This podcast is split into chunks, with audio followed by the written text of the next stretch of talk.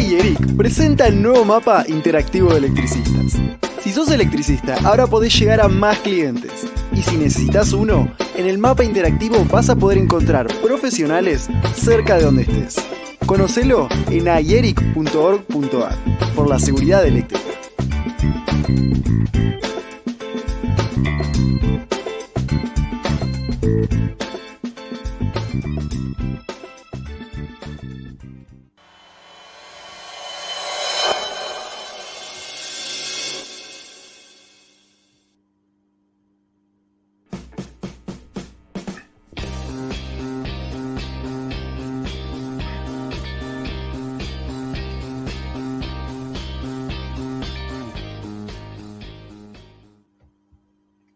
Noches, gente. ¿Cómo andan?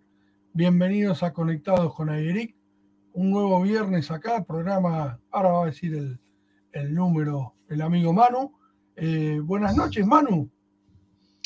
Buenas noches, Dani. Buenas noches, amigos, colegas, camaradas eléctricos. Bienvenidos a esto que hemos llamado democráticamente Conectados con Ayeric. Esta es la temporada 2 y el episodio de hoy es el número 15, que en la jerja de la quiniela es la niña bonita. Vamos, vamos. ¿Cómo andamos? ¿Cómo vamos la semana? ¿Cómo la estamos terminando? Bien, eh, me está faltando alguien, el amigo de Chacarita. Sí, Eduardo está, está con, un- con una pequeña demora, está llegando en un ratito. Ya dijo que se va a sumar, que va, va a estar como siempre firme acá. Está un poquito demorado nada más. Estaba haciendo, está cobrando, viernes de cobro. Bueno, es Esperemos viernes, usted sabe. Lima, lo que pasa en los viernes. ¿Quién mejor Buenas que usted? noches al amigo que está en los controles, Sergio Exactamente. Osorio. Buenas noches. Mi amigo personal, Sergio Osorio, hincha de River como yo. Yo Cállate no la boca. No, Muy bien. no. Hola, Sergito. Un saludo a todos los muchachos que nos están mirando y este, ahora vamos a, a- a leer los comentarios. Eh, tenemos una colega invitada, panelista estrella hoy, que está de cumpleaños. Bueno, ahora vamos a contarlo todo. Eh, está Gladys por ahí. Este, eh, ahí está. Está con, está con la cámara apagada, Gladys. Se ve que Sí, está. está ah, ahora vamos ahí está. Ahí está. está. Desmuteate, Gladys, por favor. Buenas noches, Gladys. Buenas noches, gente hermosa. ¿Cómo estás, Gladys, tanto tiempo? ¿Todo bien? Todo bien, perfecto. Con mucho Me trabajo. alegro mucho. Me alegro mucho. Me alegro mucho. Qué bueno, qué bueno. Está, están contando un poquito en todos lados y, Sí, y sí. la señora está estudiando también a la par de que trabajando, ¿no? AutoCAD. Mirá, Ah, mire usted. qué grande. Muy bien, Gladys, muy bien. qué Sí. grande. Este, felicitaciones. Hay Germán Cañazo también me mandó un mensaje la otra vez que también estaba estudiando AutoCAD y, y está bueno, ¿eh, ¿no? Que ampliemos la, la base de, de conocimientos de esta manera. Siempre eh, tenemos que apuntar a eso y, y nosotros acá tenemos que siempre incitar a eso, ¿no? Que, que vayamos ampliando nuestra base de, de conocimientos. Eh, hoy Sí. están de cumpleaños, ahí me dijeron en, en tu casa, ¿puede ser? Mi hijo, que también es electricista. Qué grande. Ah, mire usted. Sí, Ah, bueno, cumple lo vamos a 28 mencionar. años. Ahí está. 28, anda por ahí, me parece, por ahí atrás. No, esa es la chiquitita. Ah, Ah, ¿cu- ¿cuántos tenés, Gladys? Seis. Ah, bueno. No, no había tele en Tierra del Fuego. Mucho frío, mucho frío, Manuel. le contamos a todos que Gladys es colega, eh, Gladys Ojeda es colega de Río Grande, Tierra del Fuego, y está eh, casada con un colega, Carlos Buseni, mirá. también. Mirá, mirá la, Mirá, la qué hermoso, de- gran- grande, grande, Gladys, Grande. grande. Re agrandada estoy con esta remera, ¿no saben? Esa. Ah, sí, No. qué bueno. Me muero, me muero de frío, pero yo ando así. Mirá lo que hago yo, me pongo pata Sí. larga para, para no Sí, claro. este, manga larga abajo. Bueno, ahora tenemos a los muchachos en el chat, veo que hay varios colegas, eh, y no sé, por ahí tampoco, también hay gente que no es colega, pero bueno, ¿querés ir leyendo, Manu? Dale. Arrancamos con Hernán Moreno, que hace un pulgar para arriba. El amigo y socio de Eric Emilio Araos, desde Benavides Tigre, recién llegado de Rodríguez. Hoy programa 15, dice. y la, la, niña bonita y lo que él comenta es bonita la embarrada que le pega al auto. Bueno, hay que lavarlo, ¿qué va a hacer? Facundo Gandur, también socio de Eric desde Pilar, provincia de Buenos Aires. Alberto Alimani dice Verazategui presente. Santiaguito Sam, buenas noches de mi querida Mar de Plata, Batán. Lucas Vía de López, socio de Ayeric, coordinador de comunicación desde General Rodríguez, capital del barro, aclara. Carlos Carrelli dice buenas noches. Dani Lo dice buenas noches. Oscar Coco Preiti, socio de Ayeric también, dice saludos gentes. Dani Lo, quiero una de esas chombas. Ya se abre, enseguida vamos a hablar de ese tema en, programas siguientes. Eduardo Ezequiel Arias, desde Belén de Escobar. José María Escalante, buenas noches a los eléctricos. Walter Noir, buenas noches, gente. Germán José, desde mi querida Villa Ballester, tierra natal. Estudié ahí en la ENET número uno Alemania con mucho orgullo. Carlos Charlie Quiroga, amigo querido desde Villa de Lina.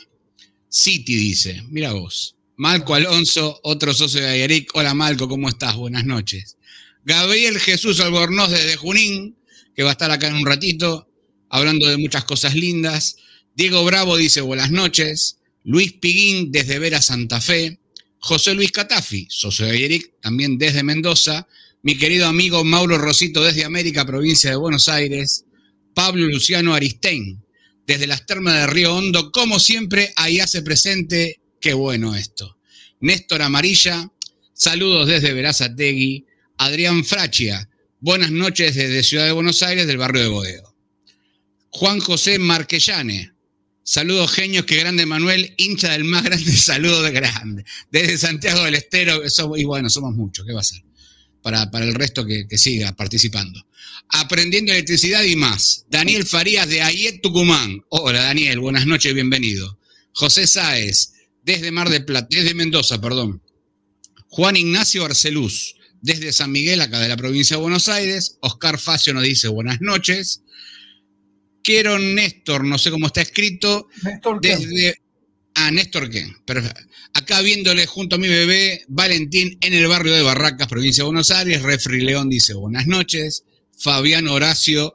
Buenas noches, llegó el viernes, saludo gente linda, muchas gracias. Sebastián Marcelo Astudillo, desde las, de las Reartes Córdoba. Los Reartes.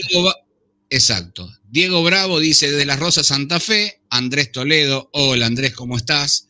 Diego Emilio Agüero, perdón. Ariel Viegas, desde Ciudad de Vita, soy electricista instalador, aclara él.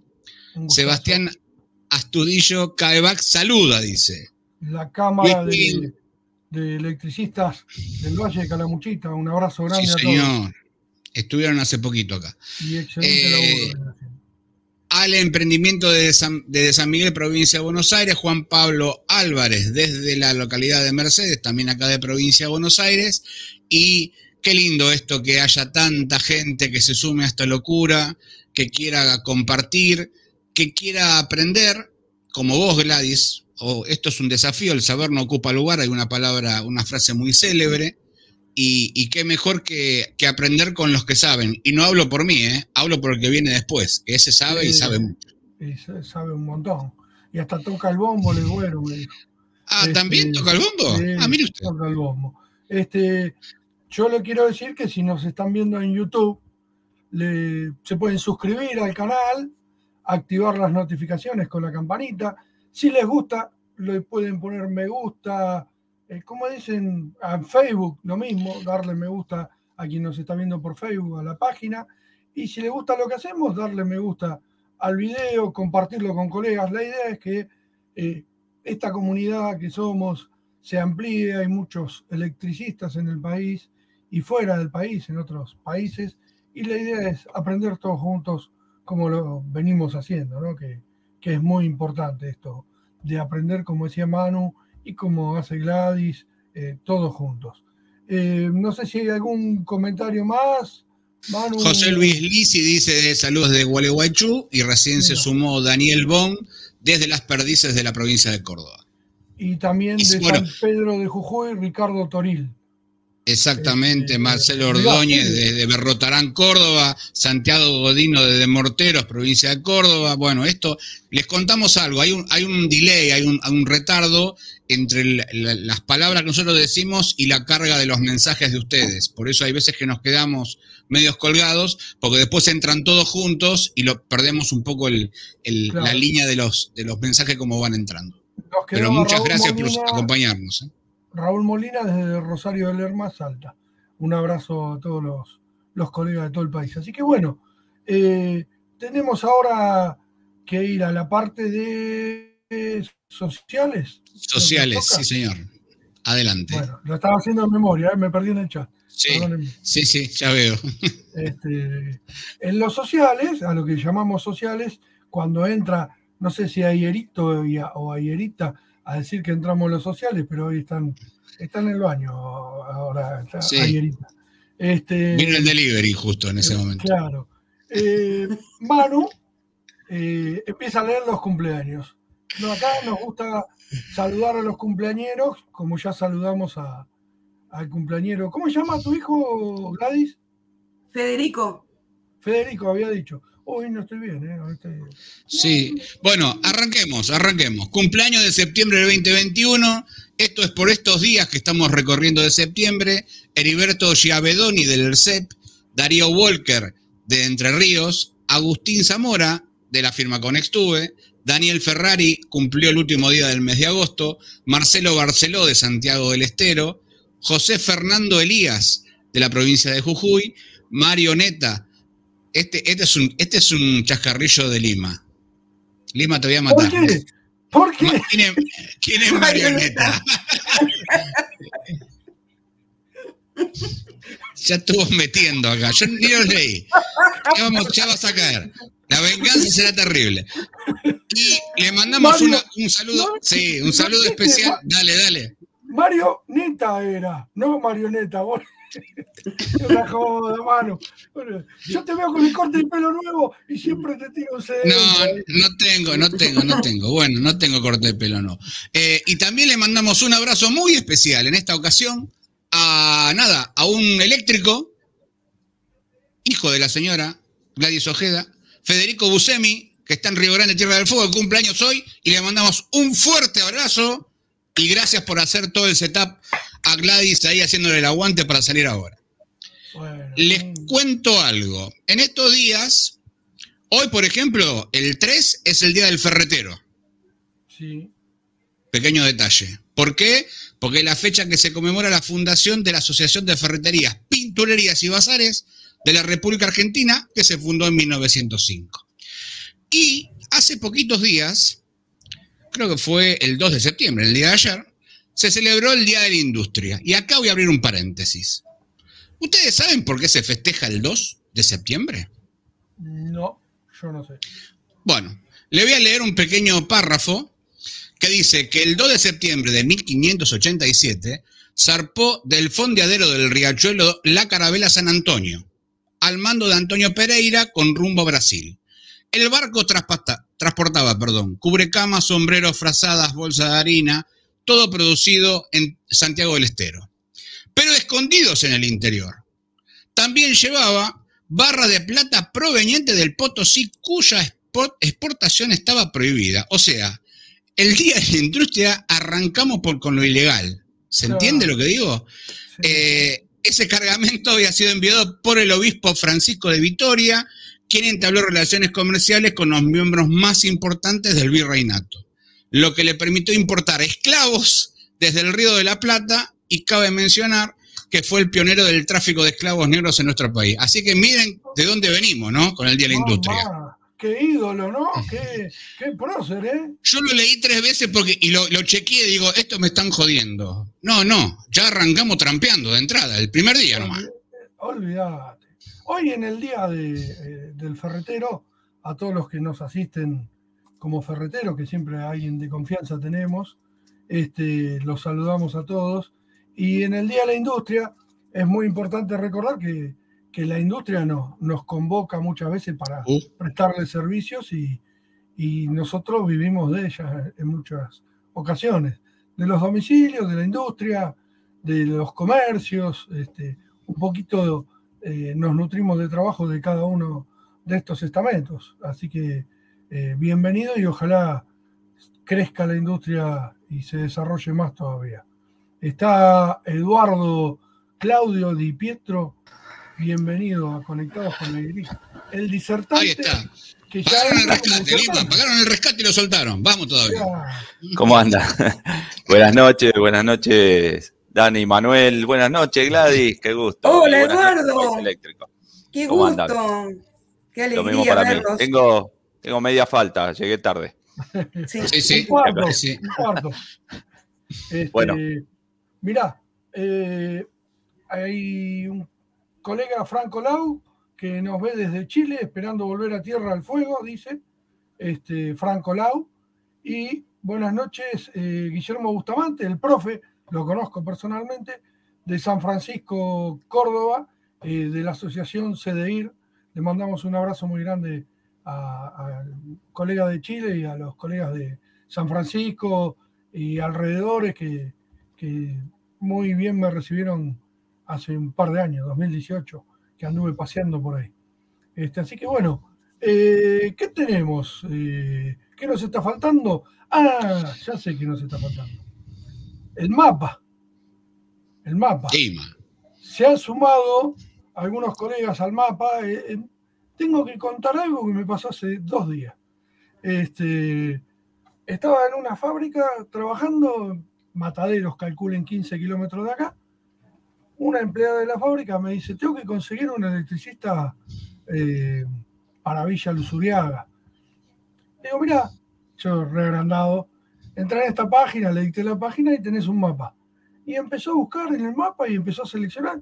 Y la verdad que me sentí realizado. Dije, eh, tantos años eh, soñando con esto, porque si se acuerdan ustedes, empezamos en el 2015 a decir, lo tenemos que armar, lo tenemos que armar. Y nosotros que somos bien rústicos para la tecnología, apareció el genio de Gonza y en el año 2018, 2019, creó ese mapa hermoso, maravilloso.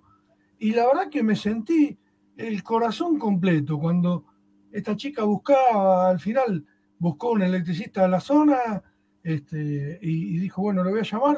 Yo estaba hecho, era como que feliz por el colega que estaba recibiendo eh, el llamado para el trabajo, pero aparte, decir, una herramienta nuestra que la creamos soñando como locos y, que está funcionando y que va a ir funcionando y la verdad que es una alegría.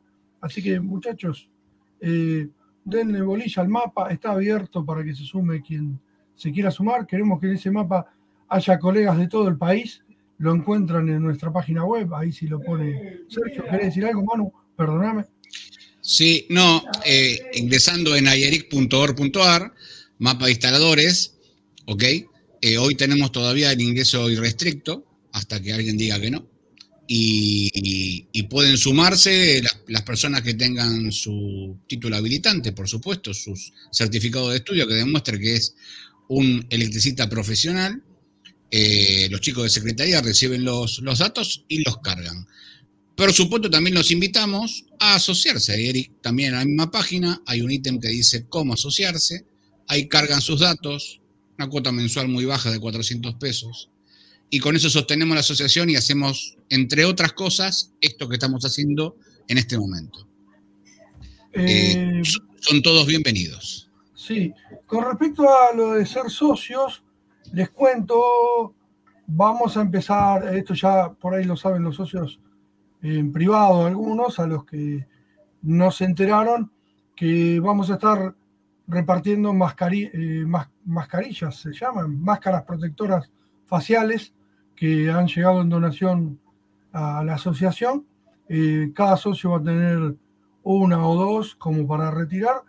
Vamos a ver cómo, cómo hacemos esto de, de hacerse llegar a cada socio, vayan preguntando a secretaría, los vuelvo locos a los muchachos de secretaría, pero vayan preguntando por la mascarilla. Nosotros en unos días vamos a estar viendo cómo, cómo determinamos la forma de, entrega, pero bueno, es uno de los beneficios. El otro beneficio, no sé si Sergio está la, la foto de la nueva credencial que anda por ahí dando vuelta.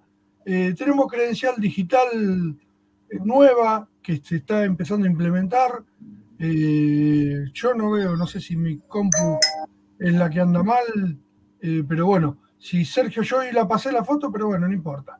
Si no, poné la tuya, pero no, no, no quieren mostrar la cara. Bueno, vamos a empezar a hacerle llegar a todos la credencial digital de socio Eric. En realidad, Dani, cada cual puede autogestionársela en el portal de socios, sociosayeric.org.ar.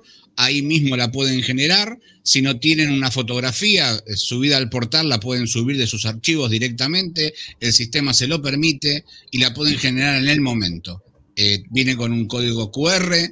Eh, y qué mejor que tener una identificación en este caso para poder mostrar en el celular de quién es uno y, y, y bueno, que está, forma parte del staff de Ayeric como socio.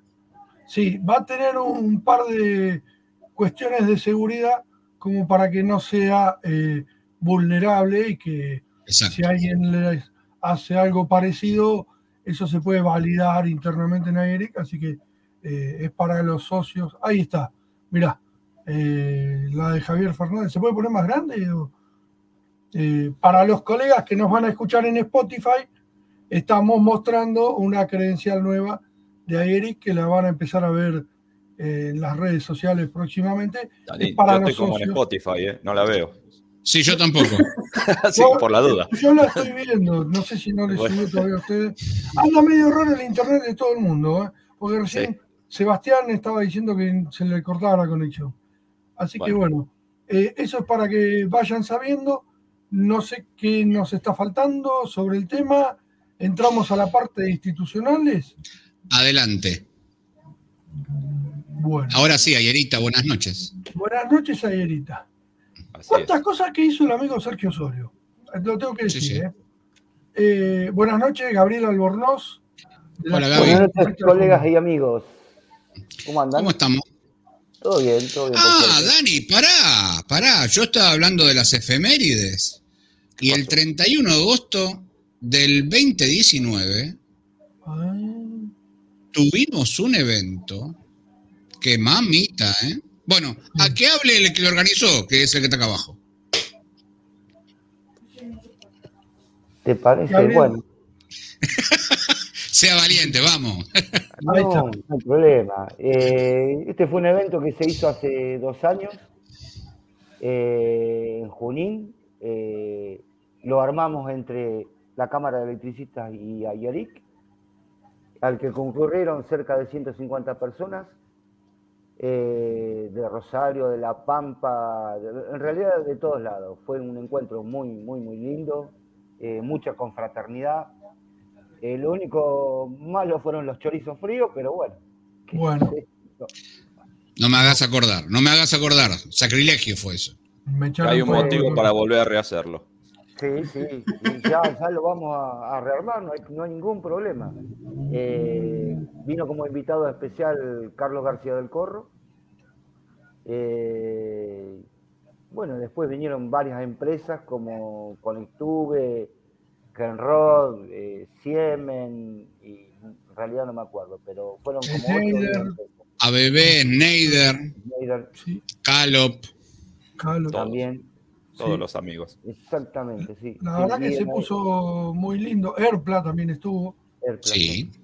eh, y eh, estuvo inaugurada, eh, fue un encuentro de colegas, eh, lo inauguró el intendente, hubo un par de concejales, hubo una ordenanza que lo declaró de interés municipal, me, me parece. Ahí está, Dani. Ahí está en Ahí la está. pantalla. Ahí está. Y la verdad que fue muy lindo todo y pensar que nació de, de que íbamos a ir a tomar un café, tres personas. Este, Bueno. Ahí está mi suegro que le entregaron una plaqueta por haber estudiado justo en esa escuela, así que se daba todo eh, hermoso. Fue, fue Hermoso el auditorio. eh. El auditorio muy lindo de la escuela. Sí, sí, sí, sí. Y en ese encuentro, más que nada, ¿por qué lo recordamos tanto también? Porque fue el puntapié inicial para, para que nos eh, uniéramos muchos por el proyecto de ley de seguridad eléctrica. Ya veníamos trabajando un poco eh, pero se plegó mucha gente, muchas asociaciones y, y se empezó a hacer un, una fuerza muy grande atrás del proyecto y bueno, después a través del FONSE y demás, eh, fue llegando al Congreso de la Nación y, y, también en la provincia de Buenos Aires ya hubo proyecto de ley o un borrador en ese momento que se empezó a debatir ahí en el, este, en el Congreso, en el encuentro. Acá Sebastián Marcelo Astudillo dice que hay que hacer un mega evento en Calamuchita. Eh. Olvídate, ahí no vas a tener tengo el tanque lleno del auto, así que. Eh, bueno, dale, vení para acá. Vamos. Allá vamos. ¿Y por qué no? por qué no a Tierra del Fuego? Claro, claro, claro. No, pero ya le dije. Lo que no saben vamos es que para el norte después. Me, me, empiezan a correr y me empiezan a sacar afuera porque no me, por la comida. Dicen que soy uno de los que más como, pero. Claro. Eh, yo me llevo la vianda, cosa. Volviendo al tema, al tema de Junín. Mirá, febrero. Ya estamos tirando fecha. Vamos todavía. Vamos todavía. Volviendo, volviendo al tema de Junín, yo creo que Junín fue el punto de partida, como vos muy bien decís, donde hubo un, lindo debate, donde un montón de gente expuso lo que pensaba, lo que creía, y, digamos que hubo un, acuerdo general entre todos eh, de cuál era la dirección a donde se tenía que ir. Eh, eso fue lo que quedó claro, ¿no?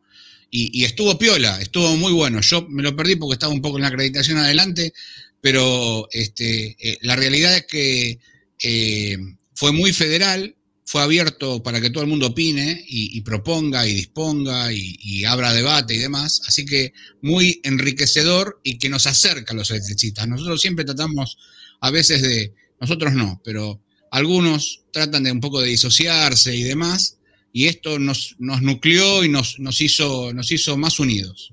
Fue un cabildo. Así es. Sí, sí, tal cual, tal cual. Sí, también fue importante que, había legisladores nacionales y provinciales y, locales, ¿no? Que, que, era como que eh, fue importante porque escuchaban los reclamos que teníamos los, los instaladores, ¿no? Un muy buen y hablando de, de cabildo y reunión de asociaciones, hay un amigo eh, que no lo conozco en persona, pero yo ya para mí son amigos, cuando tenemos el mismo sentimiento de lucha, Cristian Bolaño, este, de Resistencia Chaco, ahí, con otro colega. Buenas noches, Cristian. Hola, hola, buenas noches. Hola. ¿Cómo andan? ¿Cómo andan? bien. Acá estamos, llegamos. Eh, la primera vez que salimos, un saludo para todos, eh, especialmente a ustedes, ahí al equipo, a los panelistas. Gracias por invitarnos. Eh, y bueno, les comento que estamos acá reuniéndonos para, para, para ver si podemos lograr la asociación de electricistas, que todavía, como sabían ustedes, acá todavía no la tenemos conformada.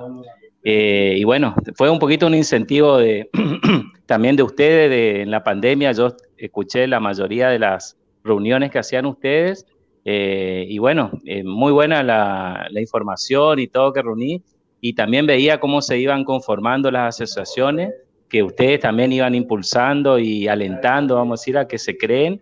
Y bueno, eso fue un puntapié, oh, fue algo importante, vamos a decir, para, para decidirme a, a hacer esto. Y lo, la, sí, sí, hola. Cristian, ¿cómo te va? Buenas noches. bien, Esa tonada muy característica, pero ¿de dónde es? ¿De dónde nos está hablando el amigo? Y resistencia, resistencia, Chaco, de resistencia, ah, Chaco. Eh, y bueno, y lo, lo, otro fue acá que estoy con el amigo electricista acá, Luis Verón, que él es uno de los, de los más antiguos, vamos a decir, por no decir, Eh, que ya en su momento quiso hacer la asociación y bueno, no, no resultó, y hace muchos años, y bueno, eh, también me contacté con él y también fue un incentivo como para meterle ficha y, ver que tratar de conformar la asociación. Eh, en realidad él es el, el, el, que tiene más ganas, vamos a decir, yo lo voy ayudando, vamos, bueno, y bueno, con la ayuda de ustedes también, con el acompañamiento de ustedes, eh, vamos a lograr llegar a un buen fin. Eh, bueno, ahí te dejo con, Luis. Cristian y Luis, eh, a partir de la idea de Luis de hace muchos años, uno tiene sueños, ¿no, Luis? Y, hay veces que esos sueños, ¿no? Eh, forman parte de una idea y esa idea empieza a tomar forma y, uno arma un plan para desarrollarla y, después se convierte en un proyecto real. O sea, todo nace de las ideas. Sin las ideas, que es el punto de partida, nada se puede, se puede conseguir. Entonces, saludo y aplaudo a Luis y a las ideas de Luis por haber hecho el punto de partida. En algún momento, con la idea solamente, y que hoy estamos muy cerca de que sea real. Bueno, yo buenas noches a todos. Eh, y contento de estar participando en esta, por conocerlo a ustedes por medio de esta plataforma que nos acerca. Y era, como, como dijo recién eh, eh, Manuel, que es una, era un sueño aquí en aquella época. Y esto es, parece, yo ahora se me está erizando la piel de todas las cosas que, que están, nos están pasando, vamos a decir, ¿visto? o sea que ese es una, un logro muy importante y falta todavía por hacer, nos queda un, camino largo todavía.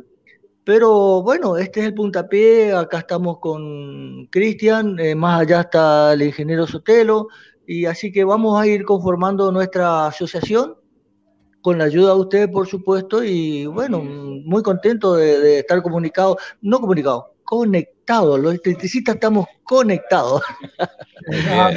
Sí, señor, sí, señor. Vamos, Chaco, vamos todavía. Qué bueno, qué bueno.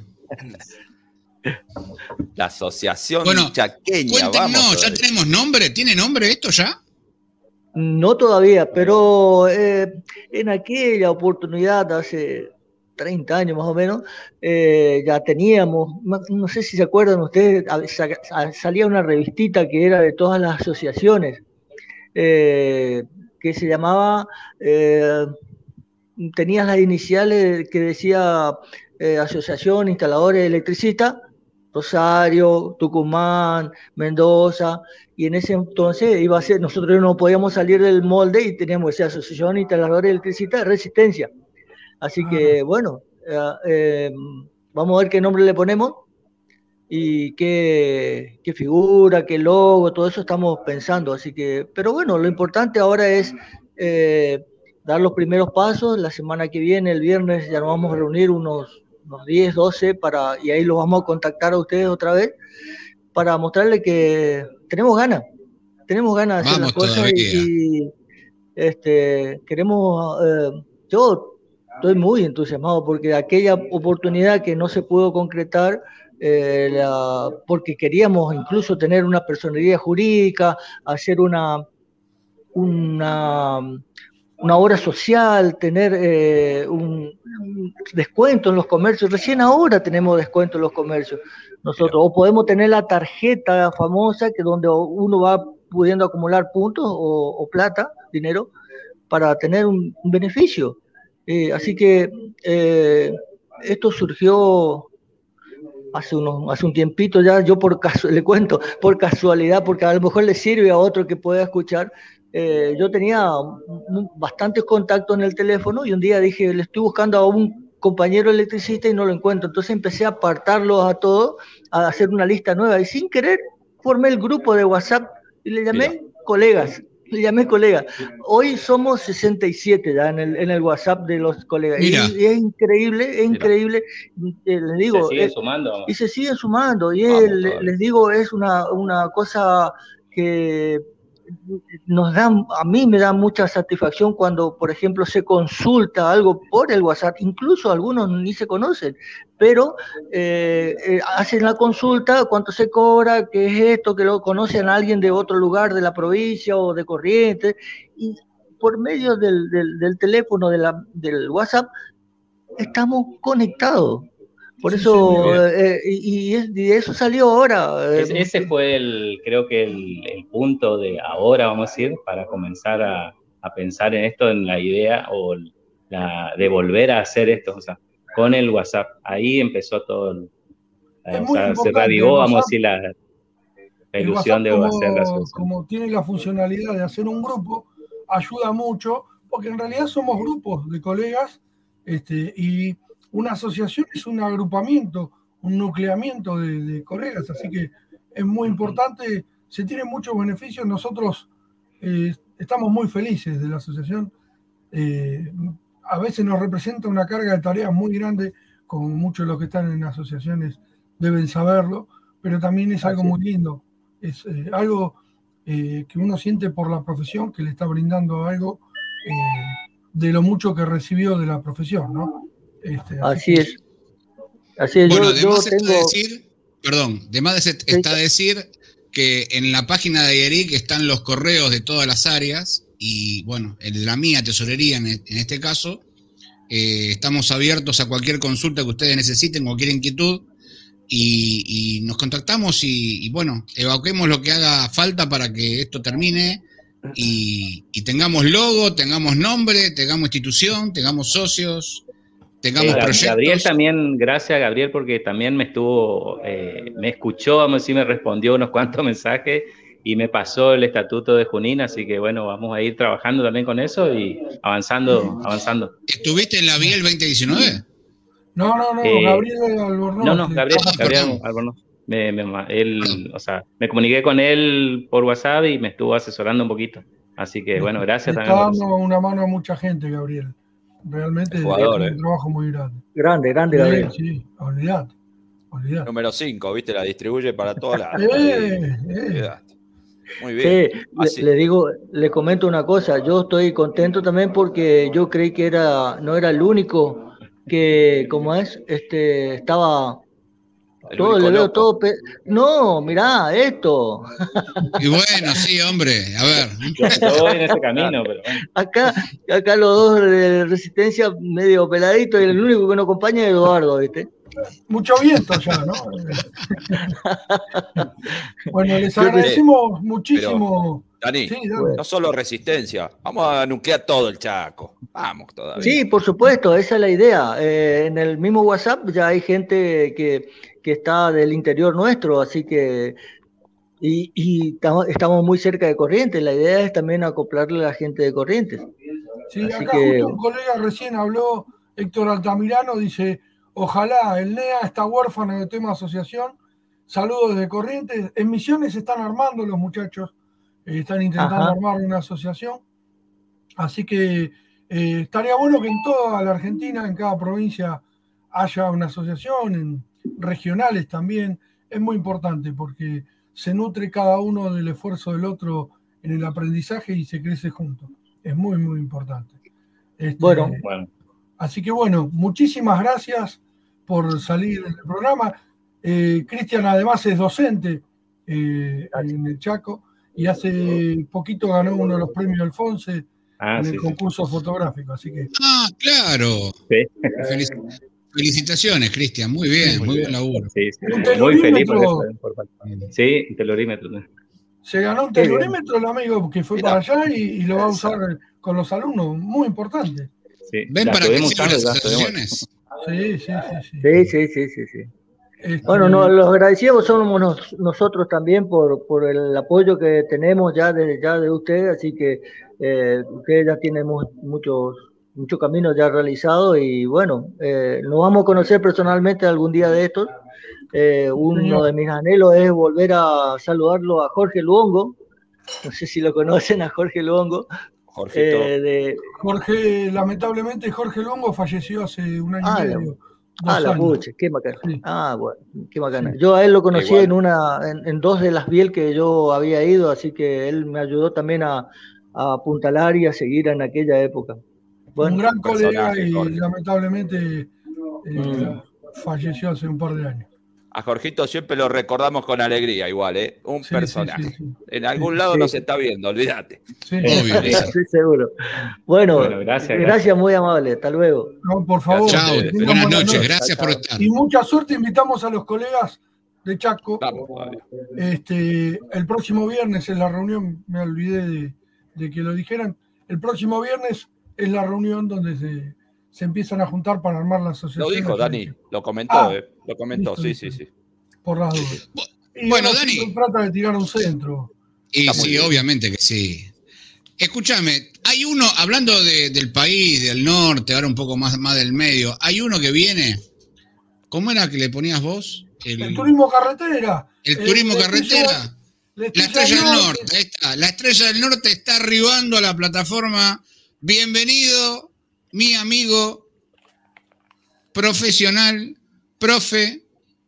Uh, mira. Oh, mira cómo está. ¿Cómo Mamá, está? Es, un Bueno, quería, quería- quería entrar Es arriba. No, no. Eh, sí, ojalá, no, no, no. Eh, soy un electricista que hace PowerPoint. Eh, La cuestión es, eh, los saludo a todos. ¿Cómo están? Hola, David. ¿Qué ¿Qué tal? hace, pala? ¿Cómo están? ¿Cómo está Gaby, Manu, Dani, Gladys? ¿Qué Guillermo? Todo bien, todo bien. Todo bien. Un- Una alegría eh, recibirte. Eh, una alegría estar aquí. Si fuera por mí estaría todos los viernes, pero eh, lamentablemente por coincidencia de horario eh, se va a ser difícil que vuelva a estar en, en lo que resta del año. Eh, pero bueno, eh, hoy hemos hecho un esfuerzo eh, y estamos aquí. Estamos aquí y Un Sí. especial, Pala. Haremos un especial Listo. otro día. Hacemos un especial otro día, Pala. Claro. Por vos, olvídate. Sí. Olvídate. claro, o si no, eh, me, me voy hasta ahí.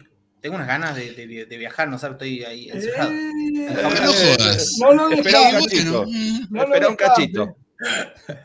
Sí, sí, sí, tengo. eh, bueno, Guarda, eh. Guarda, eh. Miren, ¿saben, ¿saben qué estaba nada. pensando?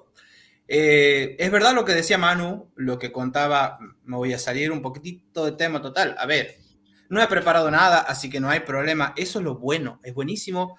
Cuando uno se retrasa o se va por las ramas, como no, había no hay nada preparado, no hay manera de que salga mal. Porque Obvio. no es que no va a entrar todo lo que teníamos pensado, no he pensado nada, así que no hay problema. Lo que bien. comentaba Dani, eh, Manu, perdón, con el tema de, de las efemérides, eh, es verdad, es verdad lo que, lo que comentaba sobre el Día de la Industria. Bueno, aquí eh, algunos lo conocemos porque justamente el obispo eh, traficante de plata era de Santiago del Estero, de- de- del Estero, la, la primera, la primera industria manufacturada, como mencionaba Manu, eh, las telas y demás, eran, partían desde aquí.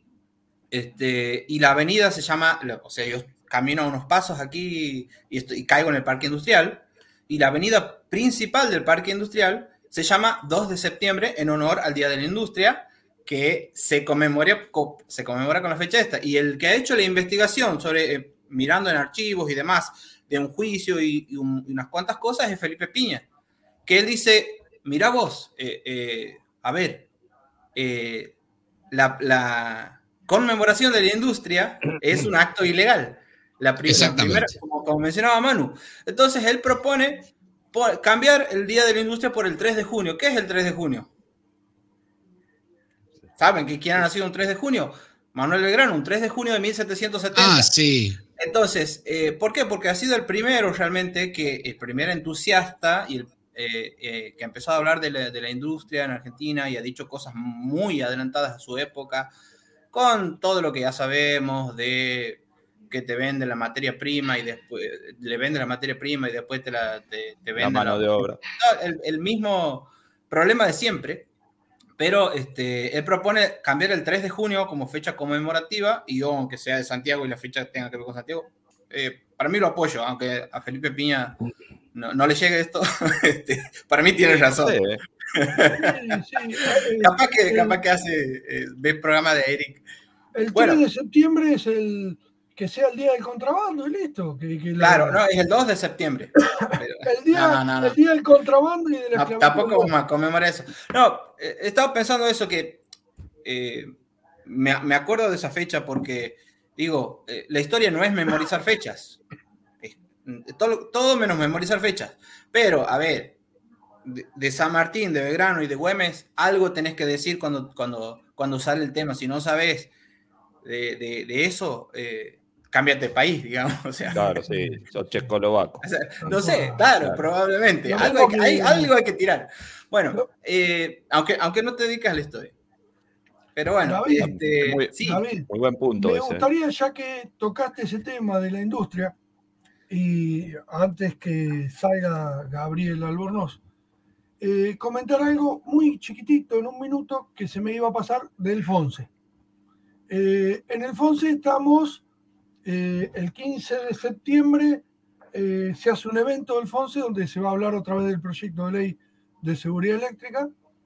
Vamos a estar comentando, invitar a todos a, a ese evento porque un poco vamos a debatir el proyecto entre todos, pero más allá de eso, quería ir a un punto que es muy importante, que es lo que está pasando con los productos certificados. Eh, estamos dando una pelea brava en el FONSE, varios, con los productos certificados, porque estamos exigiendo, ya no tanto pidiendo, ahora se me han metido el talibán a mí adentro de vuelta, como muchas veces me dicen que eh, medio despreciativamente me habían puesto el mote de talibán de la zona oeste, eh, pero en esto estamos dando una pelea muy importante dentro del FONSE, somos varios, para que la Secretaría de Comercio cree una base de productos certificados donde todos sepamos en un lugar, en, un link de Argentina, encontrar qué producto esté certificado. ¿Y por qué digo que es una pelea? Porque es muy difícil que los que fabrican productos no certificados eh, nos dejen llegar a eso. Hay mucha gente que pone peros, barreras, hace lobby. ¿Por qué? Porque sigue vendiendo cosas que, no cumplen normativas y, con eso uno de los argumentos es que alimentan familias a través de esas empresas. Entonces se hace difícil. Lo que quiero pedirle a todos los colegas es, por favor, traten de comprar, aunque sea lo, primero, compren ustedes productos certificados. Cada vez que compren algo que sea certificado, insten a sus clientes a hacerlo y entre todos vamos a estar dando vuelta, aunque sea un granito de arena, de todo esto que si supieran lo que se habla, a mí a veces me da vergüenza estar en algunos momentos cara a cara con, con gente que, habla de eso como si fuera eh, algo nimio, algo leve. Y uno si hace un pan y la harina no es buena, el pan no le va, que se quema, mal hecho en el horno, pero con la electricidad, si un producto no es bueno, se puede morir gente, se puede incendiar gente. Entonces, eh, un poco instarlos a todos a que nos empujen, nos ayuden a hacernos fuertes, porque hasta hace un tiempo éramos los instaladores, los culpables, los que pedíamos los productos que nos servían. Era lo que nos echaban la culpa a nosotros. Y desde hace un tiempo, dentro del FONSE y un montón de lugares, venimos dando esa pelea de que queremos los instaladores los productos que corresponde eh, normalizado. Perdón, David, lo quería mencionar, ya que estaba Gabriel, que participa también de la reunión, y David se ha sumado hace unos días también a participar en el FONSE en eso, y bueno, quería comentar. Así es. Bueno, mi, propuesta, aunque eh, me gane enemigos, así a lo Dani, eh, mi, propuesta a todos los instaladores, hago un llamado a la solidaridad aquí. Eh, vuélvanos locos a los fabricantes, empiezan, hay Facebook, Twitter, eh, Instagram, hay mail, no, no tenemos excusas. Si, si, estamos dudando si un determinado fabricante tiene, exíjales, mándenle, pregúntenles cosas a su, eh, díganle, che, me mandas el certificado IRAM si lo tenés al día, eh, supuestamente está certificado y, y, y, y locos, sí, para eso están, digamos. Si nosotros no empezamos con eso, que está al alcance de la mano, hace 15, 20 años atrás, te creo, pero ahora no hay, no hay excusas. Entonces, así como se nos han terminado las excusas a nosotros, porque en la era de la información, la ignorancia es una opción, digamos, eh, así se les tienen que terminar las excusas a los fabricantes. Estamos todos informados y estamos todos preguntando y, jodiendo y jodiendo y jodiendo, y el que esté eh, bien eh, no va a tener problema de contestar. ¿sí? El, que esté, que esté en regla con los papeles y que tenga certificado de, de la norma IRA al día y demás, no va a tener problema. darán ustedes, eh, esto cumple, esto tiene tal protección. Y bueno, vamos, vamos a hacer eso. Aunque no salga el listado que propone Dani, o sea, ojalá salga, digo, de todas maneras, eh, como consumidores, usuarios e incluso responsables penales de un problema en la instalación, eh, no, no, estamos haciendo nada pecaminoso si empezamos a, a, romper las bolas a los fabricantes. Discúlpeme, pero si, si, si, no se entiende así, este, no sé cómo más decir. David, hoy, tenemos voz y representatividad, voz, voz con Z, o sea, y representatividad, así que, porque ahí veo que dice Sergio, Sergio Amador que, él lo hace y la mayoría no contestan, pero bueno, eh, también podemos decir, che, señores de tal lugar, ¿por qué no contestan, no? O sea... Claro, y si manda uno un mail de vez en cuando, es una cosa, ahora sí, le estamos comentando en el Facebook, en el Instagram, si le están llegando 100 mails, no es lo Seguramente. mismo. Eh, es distinto. No sé si Por lo menos podemos decir que de nuestra parte hemos hecho todo lo que está a nuestro alcance. Sí, Al menos nos quedamos con eso. Exactamente. No sé si Gabriel quiere decir algo más, porque se tiene que ir. eh, más que No, nada. digo que tenemos que pensar también que nosotros somos más que ellos. Y si nos unimos así como, como, como asociaciones, creo que nos vamos a hacer más fuertes y, y en algún momento van a tener que aflojar, no les queda otra. Sí, Sí. tal cual. O adecuarse a las exigencias, Sí, sí. ni más ni menos. Así que Bueno, bueno, gente, yo lamentablemente los tengo que dejar. Eh, nos volveremos a ver. Y gracias por todo. Buen muchas fin de- gracias. Nos vemos, Gaby. Saludos a todos allá. Saludos. Gracias. Bueno, muy bien. Eh, hoy. ¿Arrancamos?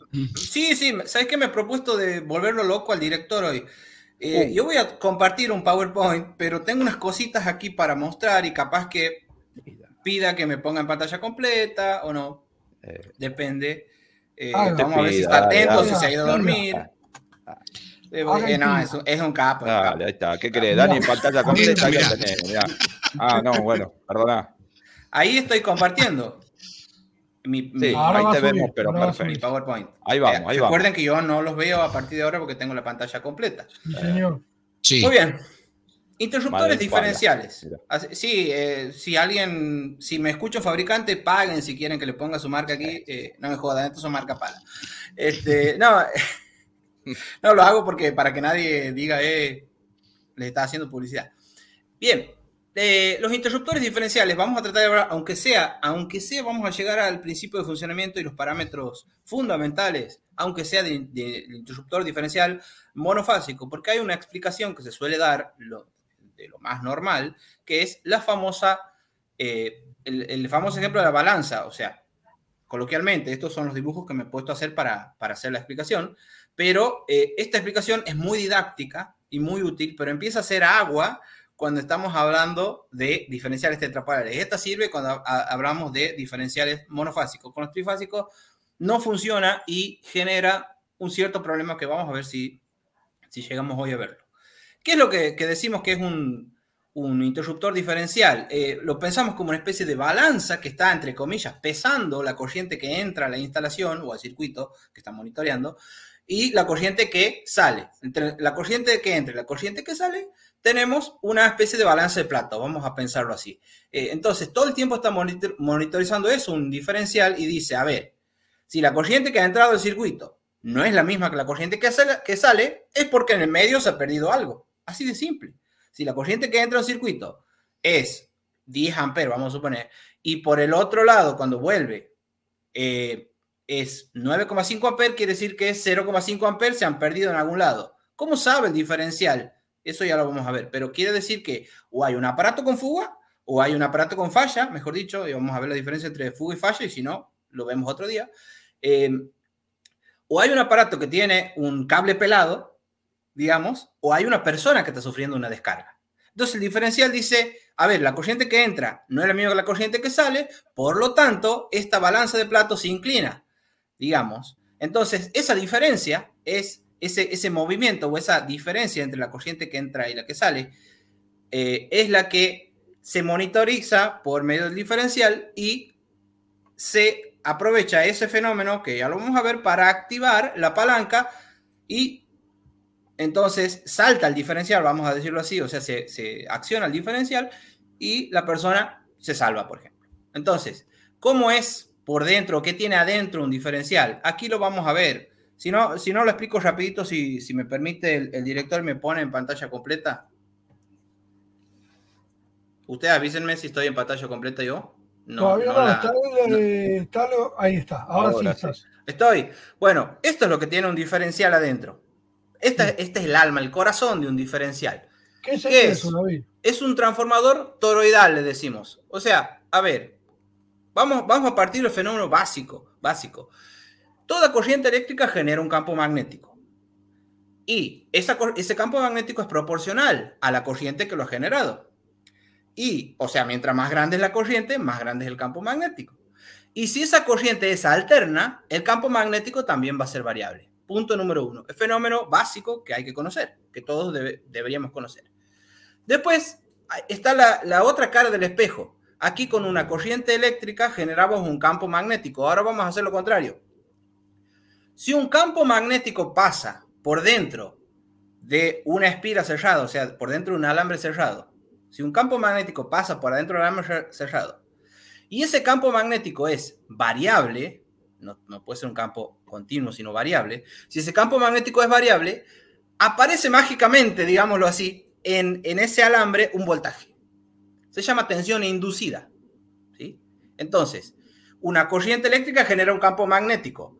Pero si el, campo magnético es variable y pasa por adentro de otro anillo, en ese anillo se va a generar un voltaje. Es el principio de funcionamiento del transformador que todos conocen.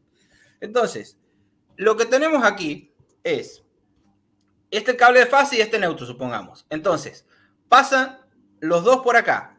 ¿Qué sucede en la corriente eh, monofásica? La corriente que entra y la corriente que sale son iguales. ¿sí? Está todo normal. Entonces, el campo magnético que genera este cable y el campo magnético que genera este cable son iguales y de signo contrario. El campo magnético total en esta parte negra, que sería el núcleo del transformador, es cero. Entonces, como es cero, no va a pasar nada. Ahora, ¿qué pasa si la corriente que viene por acá es distinta que la corriente que va por acá? El campo magnético generado por esta va a ser distinto que el campo magnético generado por esta. Entonces, no se van a anular. Es como primero estábamos haciendo 10 menos 10 y estamos, ahora estamos haciendo 10 menos 9 y el resultado ya no es cero. Entonces se genera un campo magnético en esta partecita negra. Pero esta partecita negra pasa por, no sé si, si se está viendo ahí, pasa por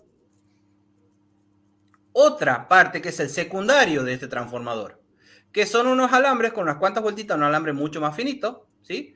que es el dispositivo de detección. Entonces, corriente eléctrica genera campo magnético, pero campo magnético que pasa por dentro de una espira cerrada induce una tensión siempre y cuando ese campo magnético sea variable. Y va a ser variable porque estamos hablando de una alterna. Eso es importante. Entonces, aquí que tenemos? Aparece una tensión. Pero esa tensión, ¿a dónde va a estar aplicada? Estos dos cablecitos, ¿a dónde van? Van a esto, un electroimán. ¿Mm? Esos dos cablecitos que yo mostraba están conectados aquí. ¿Qué es un electroimán? Un electroimán es un imán manejado con corriente eléctrica. Cuando no le pasa corriente eléctrica, no es un imán, y cuando le pasa corriente eléctrica, se transforma en un imán. Entonces, cuando hay una diferencia de corriente, lo que va a suceder es que se va a inducir una tensión en esos alambres finitos que están ahí en el secundario del transformador toroidal. Esa tensión va a estar aplicada aquí, como esto es un circuito cerrado, esta bobinita, ¿eh? esta bobinita me va a generar un campo magnético que va, es, más complicado esto, ¿no? Que va a repeler esto. ¿Sí? En realidad lo que hace es anular esta, este disquito que ven aquí, que es un imán permanente. Y aquí como hay un resorte, hace una especie de amplificador mecánico, vamos a decirlo así. Entonces, aquí se genera el campo magnético. Se mueve esto, esto mueve el mecanismo que activa la palanca y la persona se salva. ¿sí? Así funciona el interruptor diferencial. Entonces, lo que estaba mostrando aquí son básicamente esas partes. Por si no se ha visto bien, si ahora me pueden poner, disculpe, director, en la diapositiva de nuevo. Este, lo que estoy mostrando. Se vio bien, David, la verdad, y, muy, perfecto. Muy, lindo, muy lindo, muy visual, explicativamente perfecto, te diría. Y eso que me ha apurado, perdón. Eh, entonces, aquí tenemos, eh, aquí, esto es un diferencial pero visto de una manera despiezada, digamos. Aquí, aquí vemos los bornes de entrada, el contacto móvil, el transformador toroidal. Esta es la conexión entre, aquí iban los dos cablecitos y ahí adentro de esa cajita negra está el electroimán que yo les mostraba. Esa cajita negra tiene un, este, tiene esa, paletita que se movía que yo les mostraba, tiene una, un, no, me, iba a decir una, una guasada, pero bueno, tiene un, dispositivo ahí que se mueve y eso es lo que va a mover la palanca. Un pituto, iba a decir un pendorcho, perdón, eh, pero menos mal que no se pueden decir groserías aquí al aire. Este, tienes razón, la palabra es pituto, pero no se usa mucho en Santiago esa palabra. Entonces, aquí tenemos el transformador y tenemos otras vistas que tenemos este, de el, cable de fase, el cable neutro, y este cablecito que, que es, un alambre esmaltado, no es que está haciendo cortocircuito, esto está aislado pero con un barniz. Es como lo que se usa para los bobinados. Entonces, este, este es fundamental. Saber que esto es así es, es importante porque les cuento una cosa. Muchas veces se quema este, este alambrecito. Si se quema este alambrecito, ¿sí? ¿qué va a suceder? Nada. O sea, si se quema este alambrecito, voy a seguir teniendo continuidad entre la entrada y la salida. No es que no va a suceder nada, sino que va a dejar de funcionar el diferencial y no nos vamos a enterar. ¿Sí? ¿Por qué? Porque si se quema este alambrecito, por ejemplo, después de una hay una tormenta y se me dispara el diferencial en mi casa. Lo- eh, entonces digo, no sé qué ha pasado, ¿por qué? Bueno, levanto el diferencial. Entonces se reactiva la alimentación de energía en mi casa. Perfecto, ¿por qué? Porque estos cables gruesos, ¿sí? Por esa sobretensión inducida por el rayo, no se van a quemar. Pero sí, la inducción esa puede quemar este alambre infinito. Entonces, vamos a tener un diferencial que realmente no está funcionando su circuito de detección. Va a estar eh, teniendo continuidad, pero está quemada la parte que hace la detección. Entonces, por eso es importante el botón de test. ¿sí? Si yo les pidiera que levanten la mano o que digan cuántos hacen en la prueba del botón de test del diferencial de su casa, siendo todos electricistas, y, me incluyo en, este pecado, no lo hacemos. Ni, ni cada seis meses, ni cada mes, y algunos no tenemos ni diferencial en la casa. Bueno, ahí, ahí no me quiero incluir. Este, pero fíjense qué importante estos detalles. Si uno sabe cómo funcionan las cosas, esto es igual que una pinza amperométrica. Una pinza amperométrica que le estamos metiendo fase y neutro. Así no se mide, ¿verdad? En la pinza amperométrica lo que hacemos es agarrar un cable. ¿Medimos la fase o medimos el neutro? ¿Por qué? Porque si agarramos los dos juntos, esos campos magnéticos iguales y signo contrario se anulan. Entonces, detecta cero la pinza. Bueno, aquí sería eso. Detecta cero esto. ¿sí?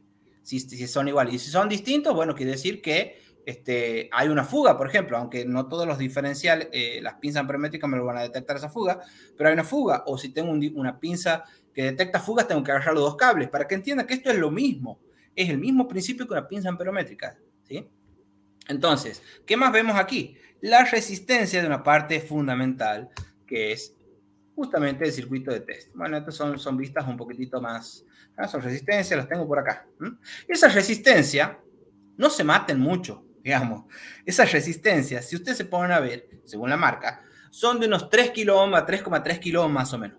¿sí? ¿Por qué? Si ustedes se ponen a hacer cálculo con la ley de Ohm, ¿sí? corriente igual a tensión sobre resistencia, si la tensión es de 220 a 230 volt y esta resistencia es de unos 3 a 3,3 kilo ohm, la corriente va a ser entre unos 65 a 75 miliamperes. Espero no haberlos mareado con esto.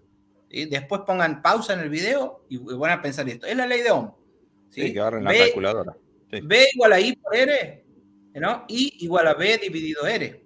O sea, eh, la corriente que va a haber por acá, supongamos que tenemos 220, 230, ¿sí? Y que esta resistencia es de 3 o de 3,3 kilo ohm, según la marca, vamos a tener que cuando apretamos el botón de test, lo que estamos generando como simulación de falla es una corriente de entre 65 y 75 miliamperes más o menos.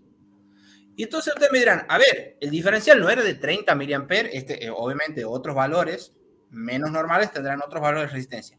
Pero estas que yo le estoy diciendo, las resistencias que le estoy nombrando ahora, son las que están adentro de un diferencial que tiene una sensibilidad de 30 miliamperes. Entonces, ¿por qué le inyecto 65 a 75 miliamperes? Yo, fabricante, estoy haciendo trampa. No, no estoy haciendo trampa. La norma IEC 61008, que es la de diferenciales, le permite al fabricante que al apretar el botón de test, inyecte una corriente de hasta dos veces y media la sensibilidad del diferencial. Si ustedes agarran una calculadora, si agarran 30 mA por 2,5, da 75. ¿Mm? Entonces, eh, no es que cuando apretamos el botón de test, la fuga simulada por el circuito de prueba es 30 mA en un diferencial de 30 mA. No. Lo que hacemos cuando apretamos el botón de test es inyectar una corriente dos veces y media o hasta dos veces y media, y, si, y estando dentro de norma el, el diferencial, hasta dos veces y media su diferencial. ¿sí? Entonces, por eso es que se dice y se insiste tanto en que el botón de test es una prueba mecánica. ¿sí? Y no eléctrica. En realidad yo digo que es una prueba electromecánica porque me está garantizando también que la parte esta no se ha cortado, como les comentaba con el tema de la tormenta, ¿sí? Que funciona todo el disparo, eh, la parte electromagnética del circuito de detección. Pero realmente no estamos con esto inyectando una corriente de 30 mA. Entonces, no nos matemos tampoco la ficha Cambre, por ejemplo. A ver, la ficha, famosa ficha Cambre, que tiene calculadas las resistencias de tal manera que sea de 30 mA, y eso depende de cuál sea la tensión en ese momento, es hermosa y espectacular con un, montón de limitaciones. Con esto, con esta resistencia que tenemos en el botón de test, no estamos comprobando ni que esté dentro de su, de su sensibilidad, ni que esté dentro de los tiempos que indica la IS 61008. Entonces, no estamos comprobando nada. Y cuando con la ficha cambre, ¿qué hacemos? Una inspección rápida y es genial, porque me dice la polaridad, mirando de frente al toma corriente, el neutro tiene que estar a la izquierda. Entonces, eh, con eso, si está bien eso, y si tiene conductor verde-amarillo y la tercera pata, o, el tercer orificio, el toma corriente atrás, está conectado a la nada, mm, voy a poder detectarlo sin tener que abrir el toma corriente. Entonces la ficha cambre sirve un montón para eso, pero no sirve para, para comprobar un diferencial. No, o sea, lo que, lo que hacemos es algo muy similar a esto, por más que la resistencia esté calculada para 30 mA, tampoco estamos midiendo los tiempos. Entonces, para cada cosa, esto para, no me gusta decir Doña Rosa, pero vamos a decir, esto es para Doña Rosa, que lo presione ella al botón de test de vez en cuando, ¿sí? Eh, para una inspección rápida, la ficha cambre, pero realmente comprobar que el diferencial está funcionando requiere de un instrumental específico que, y de una, una, serie de cinco ensayos, que no lo vamos a poder ver hoy, que requieren de una, una, corriente y un tiempo, cosa que no la estamos viendo aquí. ¿sí? Eh, ¿Alguna pregunta o comentario? La ahora, lo que dicen, qué lindo explica el Pala, dice Sebastián. Eh, las clases de Pala carajo, dice Santiago. Y bueno, 10 puntos, Diego Chávez, El Pala, Ezequiel Lociuto, eh, a full, todas, todas calificaciones a fondo, ¿eh? este, 10. Bueno, gracias, gracias, gracias. Bueno, aquí eh, lo que tenemos es lo que les mostraba, pero de manera esquemática, ¿sí? Lo que les mostraba es, aquí tengo un, consumo, ¿sí? Tengo una corriente por acá, una corriente por acá, esta línea punteada simboliza los límites de, de la carcasa al diferencial, digamos, este es el electroimán y estos son los contactos móviles. Entonces, en una situación normal, la corriente, este, este sería el toroide, ¿verdad? Este sería los dos cables gruesos serían el primario de este transformador toroidal y el secundario de este transformador toroidal serían los alambres finitos de, que, que van conectados al electroimán. Entonces, ese es el electroimán y ahí tenemos los contactos. Entonces, si la corriente que entra y la que sale son iguales, la corriente, eh, perdón, el campo magnético resultante en esta zona es cero, porque son iguales y de signo contrario. Ahora, si tengo un consumo con falla o un ser vivo que está sufriendo una descarga, la corriente esta que se va para esa parte y, la que vuelve por la otra línea no son iguales. Por lo tanto, los campos magnéticos generados por ellas no son iguales. Por lo tanto, no se anula el campo magnético en esta zona. Entonces, el campo magnético es distinto de cero y atraviesa al bobinado de los alambres finitos de secundario. Entonces, aquí que tenemos el otro fenómeno. Si tenemos un campo magnético variable que atraviesa una espira de alambre, en esa espira aparece una tensión.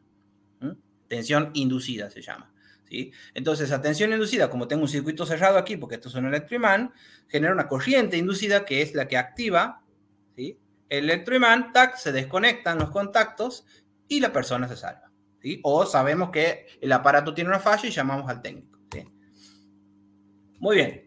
Entonces, ahora vamos a, ver aquí rapidito el circuito de este circuito de test o de prueba. Básicamente, eh, lo otro era esquemático, lo que tenemos es, eh, sigue siendo esquemático esto por supuesto, pero eh, le agregamos una complicación más que es entender cómo funciona el circuito de test o el circuito de prueba, la T o la P que tienen los diferenciales en ese botoncito según el fabricante. Entonces tenemos ahí que parece un sombrerito gris, es querido dibujar un pulsador, ¿sí? Esta es una resistencia y lo que tenemos es en serie con el botón de test, esa resistencia famosa de las que le venía hablando. que me va a generar de hasta dos veces y media la corriente de, la sensibilidad de- del diferencial. Bueno, entonces aquí lo que tenemos, si apretamos el botón de test, es que la corriente que entra, vamos a suponer que aquí hay consumo o vamos a suponer que no hay consumo. Igual esto funciona, aunque no tenga nada conectado a la salida aquí. ¿Por qué? Porque si hay consumo, voy a tener, supongamos el consumo sea 10 amperes. Si hay consumo, voy a tener 10 amperes por acá, ¿no? Y 10 amperes por acá. Y cuando, cuando presiono el botón de test en ese momento, lo que voy a tener es, no es que de esos 10 amperes se deriva un poco por acá. Aquí estoy agregando otro consumo que es esta resistencia. Entonces, aquí voy a tener 10,3 amperes. Por ejemplo, estoy diciendo cualquier cosa.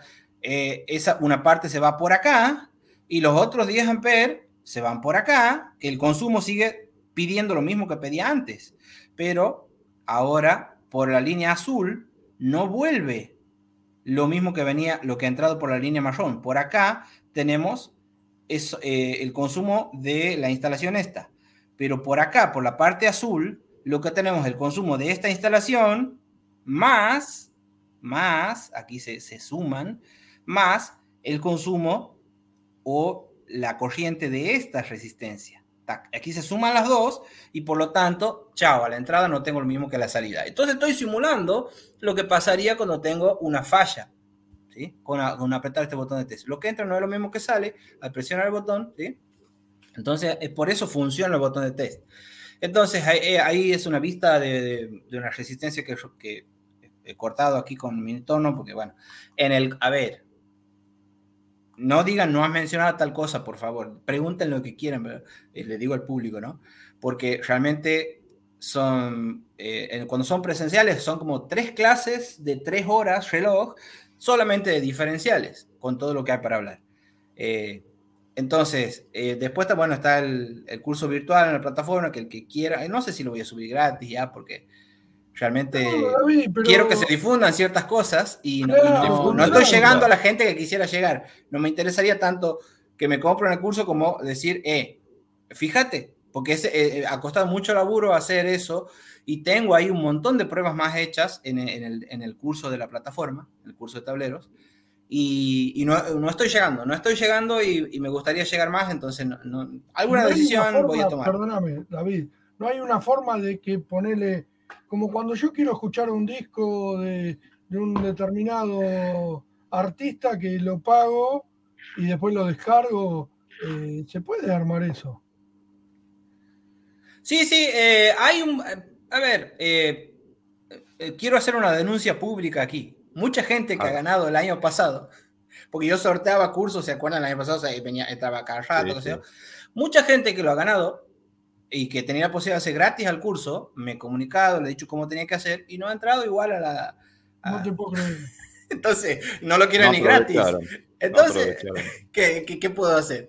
Nada, bueno, a ver, eh, qué sé yo, por ahí es más cómodo YouTube que otra cosa. Eh, capaz que la gente no se acostumbra a eso y yo también me hago cargo de que he abandonado un poquito esa parte porque bueno, estoy estudiando, estoy tratando de aprender, estoy con muchas cosas, pero este, les agradezco esta oportunidad de, de- de tener esta, esta charla con ustedes. ¿Dónde Le- encuentran sí. los cursos los colegas? Ah, bueno, es www.tienda.davidparavecino.tienda.com. Seguramente eh, después voy a comentar en este mismo video, así lo vuelven a ver de paso. Sí, el primer comentario va a ser, bueno, el link para ver los cursos, ¿sí? Para, para Meta, ver cómo- meta. Sí, no, no quería, no quería quitar tiempo hablando con eso, entonces ni siquiera he puesto la... No, pero bueno, no, no, pero sal- sale el tema y quiero que esto sea... es, David, espontáneo. no es- David, es fundamental lo que estás diciendo. Y, y es bueno que se sepa. Bueno, buenísimo. Eh, ¿Puedo seguir con esto? No, no, Claro. Sí, señor. Sí, bueno, entonces aquí tenemos una vista de una, una resistencia y ahí tiene una, una- una chapita conectada. A ver si, eh, si me puede poner en pantalla grande el, el director. Ahí te va. ¿Lo ven? Tiene la resistencia. Sí, sí. Avísenme ustedes, ¿no? Pues yo no veo. Sí, sí, lo vemos, David. Está la resistencia y está una chapita. Bueno, entonces esta chapita está conectada con el resorte del botón de test. ¿sí? Es lo que estoy mostrando, lo que le voy a mostrar ahora, vuelvo a la pantalla de la diapositiva. ¿sí? Es Sí. esto. Esa chapita está ahí. Entonces, Ahí cuando uno presiona el botón de espera, test, eh, David, pero ahí, Sí. ahora ya estamos, dale. Bueno, entonces cuando uno presiona el botón de test, atrás tiene un resorte. Ese resorte toca esa chapita. Y esa chapita toca el contacto de aquí de la parte móvil del diferencial. Entonces ahí tengo ese puente que está aquí esquemático. Estoy haciendo ese puente por la resistencia, por fuera del toroide, digamos, drenando una corriente que no es la que entra, eh, hace que la corriente que entre no sea la misma que la que sale. Entonces, eh, es para que vean cómo es el mecanismo nomás. Eh, digo, eh, ahí en, en- en el curso hay, hay miles de pruebas más. Eh, desarmo, muestro en vivo, hago saltar desde adentro diferenciales, le- hago pirueta con, el, con la termomagnética, lo mismo y demás. No es, por, no es que eh, le esté vendiendo, sino que no hay tiempo realmente ahora para ver más que eso. Entonces vamos a ver, aunque sea los parámetros básicos de un diferencial. Va a quedar pendiente tal vez el funcionamiento o por qué hace agua la explicación de la balanza cuando el diferencial no es monofásico sino trifásico. Eso se lo dejo picando. ¿sí? Entonces, los parámetros básicos de un diferencial es la intensidad de corriente asignada, IN, ¿sí? o nominal si quieren, es la intensidad de corriente máxima que el diferencial puede manejar en servicio permanente. Entonces, si tengo un diferencial de 40 amperes, quiere decir que el fabricante me está diciendo que lo ha fabricado a ese diferencial para que lo atraviesen eh, 40 amperes permanentemente. Eso no hay que confundir con la corriente que hace disparar al diferencial. La que hace disparar tiene que ver con los miliamperes, que además tiene una curva de tiempo y corriente. ¿sí? ¿Cuáles son los valores usuales? Eh, 25 amperes, 40, 63, 80, 100. En la norma, la tengo aquí, ¿no? La, está en inglés y qué sé yo, pero eh, es, una IEC. Eh, habla de 16 amperes. Muy raro verlo, pero yo he visto una vez y me he sorprendido. Hay diferenciales de 16 amperes. Pero lo más, no, más usual es 25, 40, 63, 80 y 100. Eh, ¿Qué otro valor de eh, parámetros de los de lo ID es fundamental? La intensidad de corriente diferencial asignada. La otra era la corriente asignada. Esta es la corriente diferencial asignada. Esta sería la sensibilidad la famosa I delta de n, I triangulita de n. Ese triangulito es la letra griega delta mayúscula, ¿sí? Entonces, esa sería como la sensibilidad, los miliamperes. No hay que confundir con el otro valor. Es el valor de corriente residual, ya sea de falla o de fuga, porque el concepto de residual es más grande. Una corriente de falla es cuando tengo un cable que se pela, o sea, un contacto de, un, conductor de fase que pierde aislación, toca una chapa, esa chapa está puesta a tierra, entonces se establece una corriente que se cierra por el centro de estrella del transformador, como bien ya lo saben, el esquema TT, etc. Esa, esa corriente se llama corriente de falla porque se ha pelado un cable, digamos, y se ha establecido eso. Pero hay corrientes, que yo llamo corrientes que son como fantasmas, porque atraviesan eh, una aislación sin romperla. Son corrientes de alta frecuencia, ¿sí? Como los armónicos y demás. Entonces esas corrientes, que no son por culpa de que se apeló un cable, sino que son corrientes con una frecuencia alta, lo, lo, voy a explicar rápido porque esto no voy a tener tiempo de decirlo y quiero, creo que es fundamental porque por ahí esto no se suele explicar mucho. ¿Qué es un capacitor? Un capacitor son dos placas de distinto potencial que están separados por un aislante. Eso sería la base, eso es un capacitor. Entonces, si yo tengo cables que están uno al lado del otro, y un cable tiene un potencial y otro tiene otro, entonces aquí, y están separados por un aislante, estoy formando un capacitor. Hay un efecto capacitivo siempre en las instalaciones. Y peor si tengo eh, eh, tipo taller subterráneo, digamos, o sea, si tengo 247.5 o 2178, porque eh, por mucho trayecto están juntitos. En las cañerías están medio al azar. Entonces, hay un efecto capacitivo. Y un capacitor tiene un parámetro, ¿sí? Tiene un parámetro que es la reactancia capacitiva. Hay algo denominado impedancia. La impedancia es un conjunto muy grande que está formado por la resistencia y la reactancia. Todo este, esto lo debería conocer, muchos capaz que le va a parecer nuevo, pero lo que estoy diciendo es, la resistencia es cómo se oponen los conductores, o las resistencias, si quieren, al pasaje de la corriente eléctrica. La reactancia capacitiva sería cómo se, eh, cómo se oponen los capacitores al pasaje de la corriente eléctrica. y también está la reactancia inductiva, que es cómo se oponen las eh, bobinas al pasaje de la corriente eléctrica. Si junto esos tres conceptos, resistencia, reactancia capacitiva y reactancia inductiva, el conjunto de esas tres cosas se llama impedancia. Le digo para que sepan en dónde están parados. Sí, Muy bien. señor.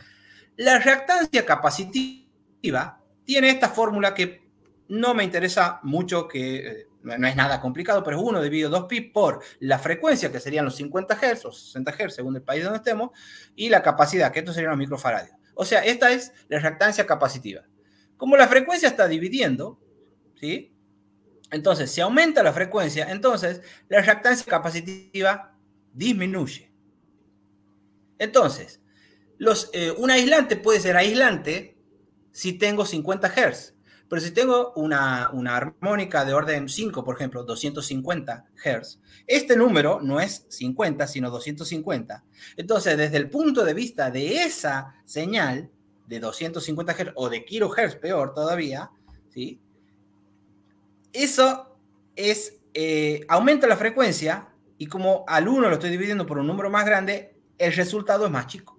La reactancia capacitiva para esa frecuencia, que no es 50, sino una armónica o una, una señal parásita de kilohertz, para esa frecuencia no es un aislante lo que era aislante para los 50 Hz.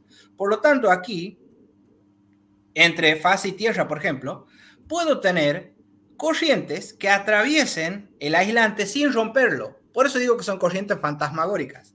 Porque esto es un capacitor, básicamente me forma un capacitor, y ese capacitor, los 50 Hz no atraviesan esto, pero los kilohertz sí lo van a atravesar. Entonces, esos kilohertz se pueden ir a tierra y eso que dice el diferencial, uy, hay una fuga, pa, y, y salta. Y no sabemos por qué salta cuando hay una tormenta, no sabemos por qué salta cuando hay eh, mucha electrónica. Bueno, es por esto, es uno de los motivos, ¿sí? Entonces, esto hay que aprender porque es la base y hay cada vez más electrónica en las instalaciones, ¿sí? Esas fugas se pueden producir por, por frecuencias, frecuentes altas permanentes, por ejemplo, la fuente switching, o transitorias, por ejemplo, los pulsos de las sobretensiones atmosféricas. Si tenemos un rayo, tenemos un periodo muy corto, lo cual significa, como la inversa es la frecuencia, la, la- la del periodo, la inversa es la frecuencia, como saben, entonces, si el periodo es muy corto, la frecuencia es muy grande. La frecuencia de un pulso, por ejemplo, de un rayo, hace que este, se derive de la sobretensión que viene desde los cables que alimentan mi casa, venga por la fase, pase al verde amarillo, la atravieso sin romperlo, sin que se produzca una falla, se va a tierra y me salta el diferencial y no sé por qué. Bueno, es por eso.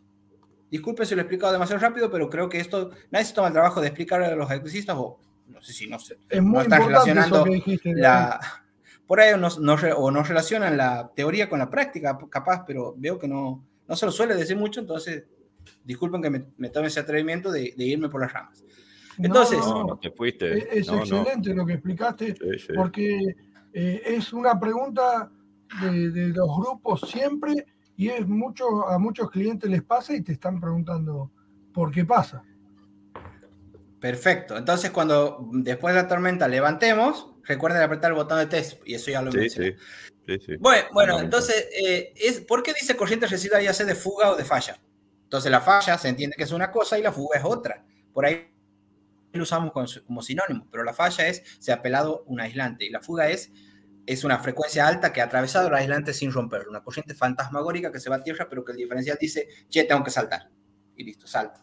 Entonces, es un valor no exacto, sí, pero esa es la sensibilidad, eh, esos 30 mA, sino que está relacionado con la curva. Bueno, esa sensibilidad, ya sea de corriente de fuga o de falla, o la suma de las dos, eh, tiene valores de 10, 30, 100, 300 y 500 mA.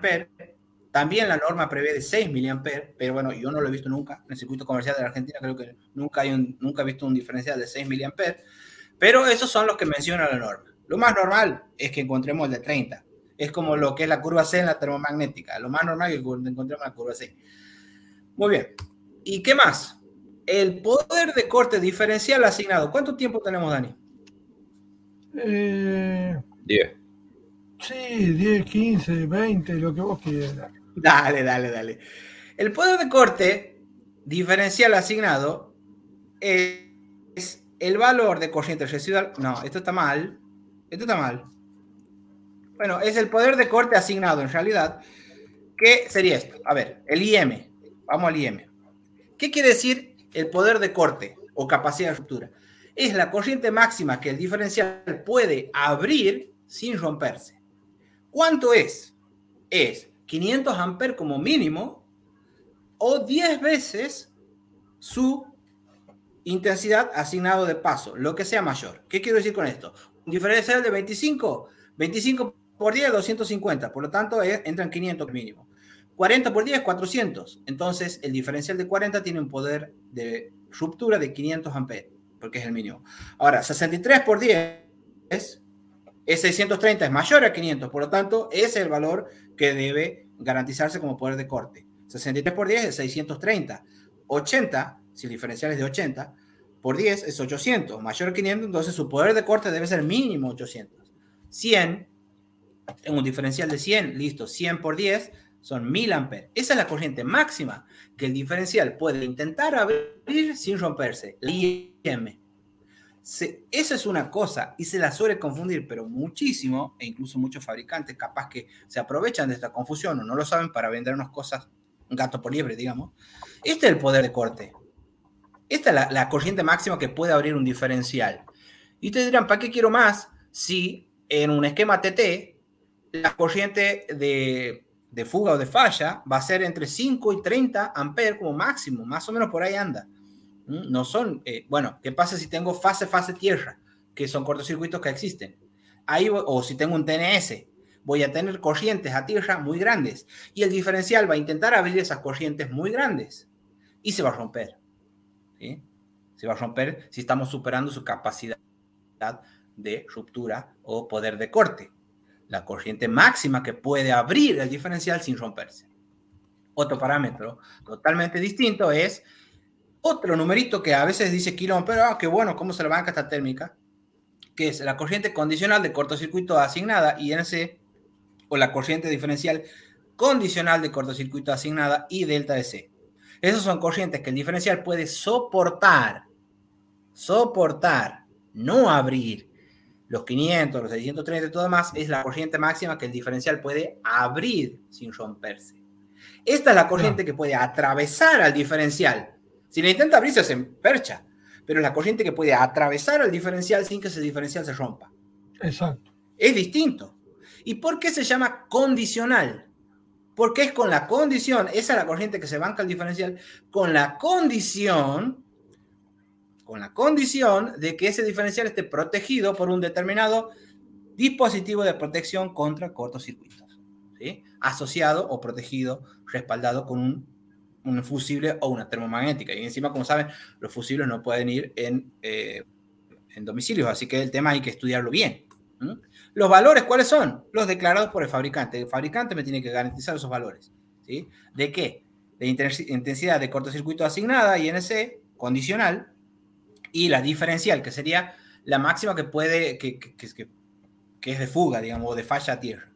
Pero bueno, esos valores son declarados por el fabricante, ¿sí? Lo tiene que garantizar. Pero no es que siempre ese diferencial que dice 6 kA va a abrir, no, no va a abrir 6 kA, se va a romper. Es lo que puede atravesarlo. ¿Se entiende la diferencia con el parámetro anterior que eran 500 o 630 o 800?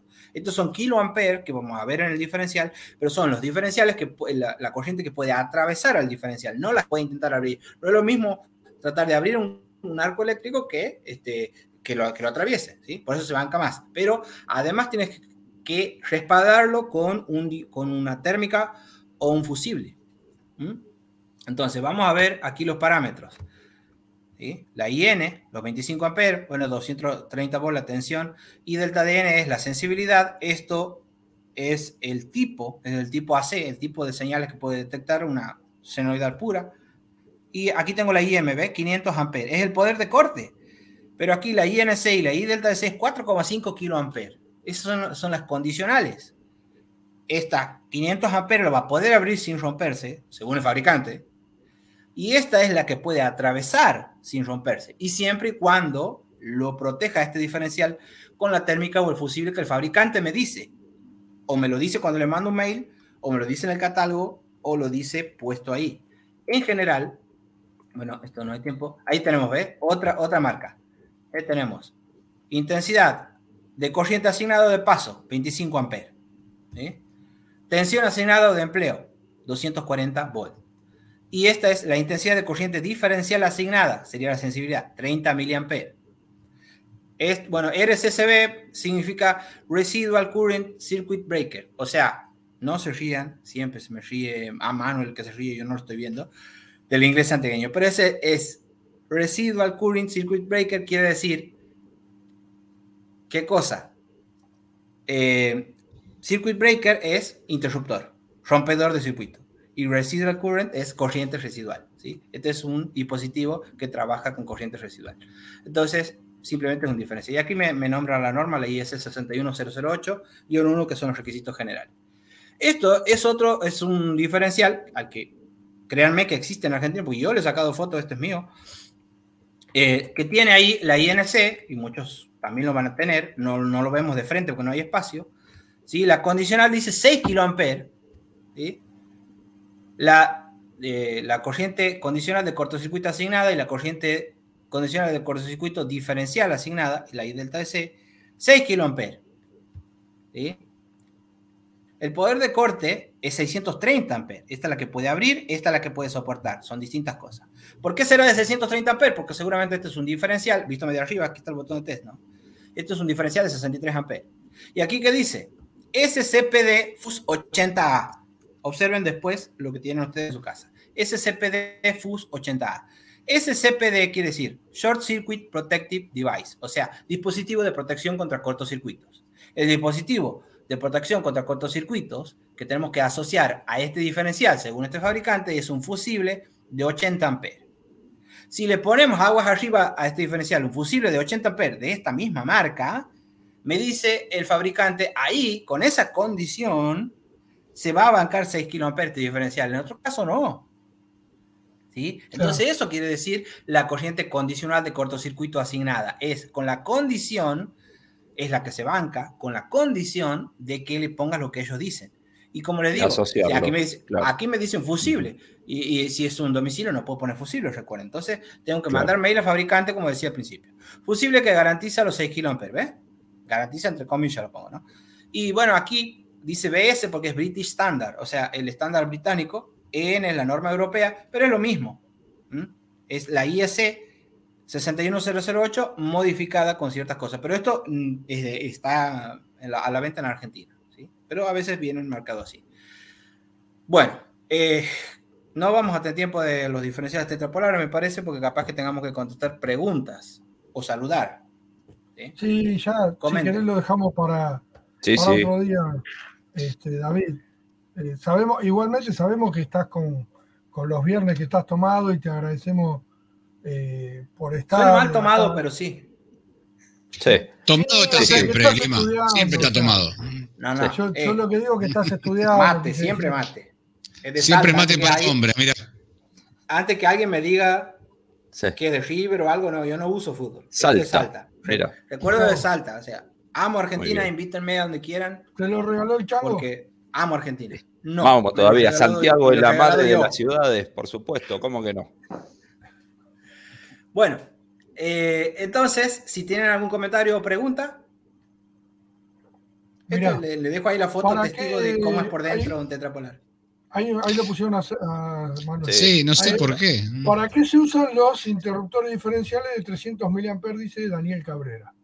Los diferenciales de 300 mA se pueden utilizar para proteger circuitos seccionales. Los circuitos seccionales son los que van entre dos tableros, ya sea un tablero principal y un seccional o entre un seccional y un subseccional. Si nosotros tenemos que el tablero de partida, el tablero de llegada o la cañería que los une, cualquiera de esas tres cosas es metálica, estamos ante una instalación clase 1 y por lo tanto la EA me obliga a poner una protección diferencial de máximo 300 mA. Entonces, esa es una protección contra contactos indirectos en un circuito seccional. Si estoy en un, establecimiento educacional, por más que todo sea clase 2, o sea, todo sea de PVC, digamos, tablero de partida, eh, canalización de unión entre los dos tableros y tablero de llegada, si estoy en clase 2, pero si estoy en un establecimiento educacional, también estoy obligado a poner el diferencial de 300 mA como máximo en el tablero de partida. Y si estoy en alguna provincia donde el- la distribuidora me lo exija, y tendría que poner también, por más que sea del pilar a la casa, voy con 2178, voy con subterráneo, que es doble aislación, entonces no haría falta, según la EA, poner 300 mA o poner un diferencial en el- en el- para ese circuito seccional. Bueno, igual me lo pide la distribuidora, entonces está exigiendo más que lo que dice la EA, eso puede, puede hacer. ¿sí? Sí. Yo le hablo lo que dice la EA. Si tenemos eh, clase 2, el circuito seccional, es decir, doble aislación, en cable IRA 2178, más llamado subterráneo, o tenemos cañería de material sintético y adentro un cable unipolar, quiere decir que estamos en clase 2, ¿sí? entonces no estaría obligado a poner el diferencial de 300 mA para ese circuito seccional. No confundir esos 300 mA con estos 30. Los 30 mA deben ir en todos los circuitos terminales, que son, además de proteger contra contactos indirectos, también me protegen contra contactos directos. Por eso el máximo es 30 y no 300. Los circuitos terminales, que son el que van desde el último elemento de maniobra de protección hacia el consumo, es decir, un circuito de iluminación, un circuito de toma corrientes, o voy desde ahí hacia una, una bomba, un pequeño motor, entonces tenemos el circuito terminal, ahí es 30, no puedo usar ahí uno de 300, es 30.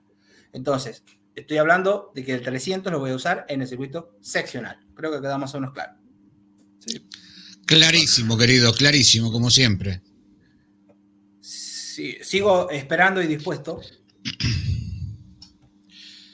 Hay una pregunta que dice, ¿cuál es la, cuál es la diferencia entre la corriente, entre INC e I diferencial condicional? Creo que lo, lo- lo- lo dijiste ahí en la... Eh, sí, entre estas dos. Una es, una es una corriente que se puede establecer en este circuito. No nos olvidemos que no es, no es todo TT, hay TNS y pueden. Una es la corriente que va a aparecer ante una falla, digamos, por ejemplo, fase con fase o fase y neutro, ¿sí? ante un cortocircuito. Y otra es la que tiene el triangulito, la I delta de C, es la corriente que se puede producir de falla, pero a tierra, porque puedo tener, puedo tener, como digo, en un TT puedo tener fase, fase, tierra. Y, y o incluso las tres fases se pueden tocar al mismo tiempo y con tierra. Entonces ahí voy a tener una corriente grande derivada a tierra. Entonces ese delta siempre me tiene que hacer pensar en el verde amarillo, para no decir tierra, porque en el TNS no, no, va, no va a tierra necesariamente, en el TT sí. Entonces, ese, este delta me tiene que hacer pensar en el verde amarillo. ¿Mm? Entonces bien. la diferencial es eso. Entonces, Era la pregunta una- de la- Elvio, así que... Bien, entonces, eh, el INC, la condicional de cortocircuito asignada, es la corriente que se va a producir en el circuito eh, o en la instalación cuando se tocan dos fases eh, distintas, o fase neutro, o tres fases, ¿sí? Que es un, cortocircuito como lo conocemos. Ahora, la, la diferencial de cortocircuito asignada es cuando tenga una corriente grande que se derive por el verde amarillo, ¿sí? Esa sería la idea general. ¿Otra pregunta? ¿O quejas, sugerencias? Todo, todo crack, capo, etcétera, etcétera, Ahí todo muy está la de Marco Alonso que dice el otro día un eh, diferencial tetrapolar lo tuve que adaptar a una instalación monofásica. ¿Cómo debería conectarse? ¿Sigue protegiendo en monofásica un tetrapolar? Sí. Ahí lo estoy mostrando. ¿Eh? Alimentación monofásica. Tengo neutro, tengo fase. Y esta es toda la casa, toda la instalación de Marco Alonso, ¿era? ¿Quién no sé quién preguntaba? Marco Alonso, sí, sí, sí. Bueno, eh, a ver, es una instalación monofásica. ¿Es un desperdicio? Sí, pero funciona también. O sea, tengo un tetrapolar, supongamos que me lo han regalado, o era, o era una urgencia y tenía un tetrapolar. Y bueno, pongo el neutro donde me dice el fabricante que tengo que poner el neutro, pongo la fase donde me dice el fabricante que tengo que poner la fase. Obviamente me dice, ah, aquí y aquí también van fases, ¿sí? Pero, ¿qué pasa? Lo importante es respetar el dibujito, porque aquí me está diciendo que el botón de test y la resistencia están conectadas al neutro, ¿sí? Supongamos que este sea, y antes que me lo pregunten, no es que el neutro tiene que ir siempre a este lado, no lo dice la norma, el neutro puede ir de un lado, del otro, según el fabricante van a encontrar el neutro a la izquierda, el neutro a la derecha. Otra cosa es las barras, aquí estamos hablando del diferencial. El neutro va donde dice la N. En un, bipolar da lo mismo invertirlo, pero no cuesta nada poner donde dice la N el neutro, pero en un tetrapolar no da lo mismo porque tenemos que garantizar que esté funcionando y bien el circuito de test. Entonces, lo que tengo que hacer es esto, así más claro que esta imagen, imposible. Carga monofásica va a funcionar, el circuito de disparo y va a funcionar el circuito de test. Son preguntas comunes, por eso esto eh, está, está en la diapositiva. Le he metido todo aquí porque eh, son típicas dudas. ¿Alguna más? A ver, ya te digo. Bueno, eh, hablan del mate, dice Raúl Molina desde Salta Capital, que sos un grosso. Eh, pero- sí, eh, yo lo que estoy haciendo, eh, no sé si, no sé si todavía se me ve o si todavía, si no está en Se te compacto. ve, se al te ve, aire. sí, sí. Claro, porque decía la diapositiva. Jamás No se vio. estamos viendo ahora. No, no, Ah, no, estaba, no, estaba hablando solo. Eh, si No, no, puede- solo, estamos nosotros. ¿Qué, qué pasó? Me sacaron la diapositiva. Bueno, yo lo estaba mostrando. Ahora sí. ¿eh? Ahí está, Ahora ahí está, ahora está. Bueno, ahora sí, eso es lo que quería decir, ¿ven? Esto. ¿Mm? Tengo neutro, donde me dice el, el fabricante, y fase. Y eso es todo lo que tengo que hacer para una instalación monofásica con un interruptor tetrapolar.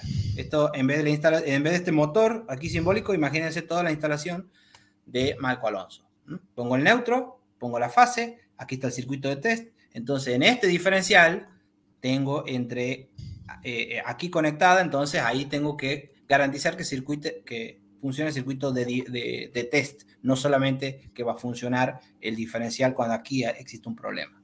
Ahora sí lo ven. Sí, sí. Perfecto, David, perfecto. Perfecto, perfecto. sí, sí. Igual antes te creíamos, ¿eh? No es que no te íbamos Sí, a creer, sí. pero bueno. Claro, que pasa, bueno, ¿sabes qué? Vamos a hacer el ejercicio de imaginación, porque como en Spotify de todas maneras no nos van a ver. Eh, Exactamente, bien, ahí jugador. Escuchame, Pala, Santiaguito San de Mar del Plata pregunta: ¿Es cierto que deben ser protegidos los diferenciales aguas abajo y aguas arriba con interruptores termomagnéticos? ¿Y por qué? Wow. Eh, ese es, eh, anda por acá. Eh, contra sobrecargas, para, lo voy a hacer corta, porque realmente es, son como 10 diapositivas. Contra sobrecargas, lo puedo proteger. ¿Mm? Sobrecargas es una cosa, cortos- eh, co- cortocircuito es otra, las dos, si las uno en un conjunto, se llaman sobrecorrientes. ¿sí? La sobrecarga lo puedo proteger al diferencial, por abajo o por arriba, el famoso jamón del medio. El famoso no tengo que superar la suma de las corrientes, bla, bla, bla, eh, o, o si le pongo un una térmica antes, todo lo que ya saben. Ahora, contra cortocircuitos es un poco más complicado el tema. Contra cortocircuitos, al diferencial, lo puedo proteger aguas arriba, es lo, es lo que dice el diferencial, es, perdón, lo que dice la EA es pues, eh, que contra cortocircuito al diferencial lo protegemos aguas arriba y de última, si no queda otra, lo protegemos aguas abajo, pero siempre y cuando, siempre y cuando el tablero esté en el mismo tablero, ese- esa térmica, es- no puede estar aguas abajo en otro tablero, y siempre y cuando el tablero cumpla con todo lo que pide la EA. Si cumple con todo lo que pide la EA, es prácticamente imposible que se produzca un cortocircuito aquí, entre el diferencial y, la- y la- y esta térmica, por ejemplo. ¿Mm? Prácticamente imposible que se produzca un cortocircuito aquí. Eh, Porque, muy mala entonces, si lo, si lo hacemos eh, como corresponde, en teoría y como segunda opción, o como de última, para cortocircuitos, lo podemos proteger desde abajo. Pero lo recomendable, como primera medida, es desde arriba. Para sobrecargas, es de arriba o de abajo, es lo mismo. ¿sí? Eh, Eso sería en resumen. Excelente, querido, excelente, como siempre. Perfecto. Bueno, Ahí muchas Daniel gracias. Cabrera, lo de la selectividad con los. Sí, eh, Tengo 50 diapositivas de selectividad aquí. ¿Quieren? Estamos hasta mañana. No, con los ID de 300 mA dice si se puede hacer selectividad. Se puede hacer siempre y cuando sea selectivo. Tiene que ser. ah, Tiene que tener una S, un cuadradito con una S. No sé si lo están viendo. Un cuadradito con Sí, una S. sí, sí, Sí, eh, y sí, debe sí. ser eh, mínimo tres veces mayor. El de aguas arriba con el de aguas abajo. Son dos condiciones. Que sea mayor. Este, este puede ser 300 y este de 30. Perfecto. Pero este puede ser 300 o 100. De todas maneras, tres veces, más de tres veces mayor que este. Pero además de eso, tiene que cumplir con la condición de ser selectivo. Tiene un retardo, eh, un retardo intencional de 50 milisegundos, para ser más preciso. Entonces, eh, con eso, ahí aseguramos la selectividad. No solamente poner un diferencial más grande agua arriba, no. Es un diferencial más grande y además selectivo. ¿eh? Ahí está asegurada la selectividad, ahí está asegurada la selectividad, 100 y 30, pero selectivo. ¿Mm? Y aquí les dejo una imagen de un selectivo. ¿eh? Tiene que tener la S, si no, no es selectivo. Sí, señor, sí, señor. La verdad que excelente, David, como, Muy como visual. siempre, como siempre. Bueno, Impecable. muchas gracias. Gracias. Lástima, lástima la remera, después el resto impecable. Eh, Sí, ahí yo Elvio, también tengo una remera de ese color. hay una consulta de Elvio de nuevo ahí que dice, ay, se me corrió. Otro precio, Espera. Elvio, otro precio.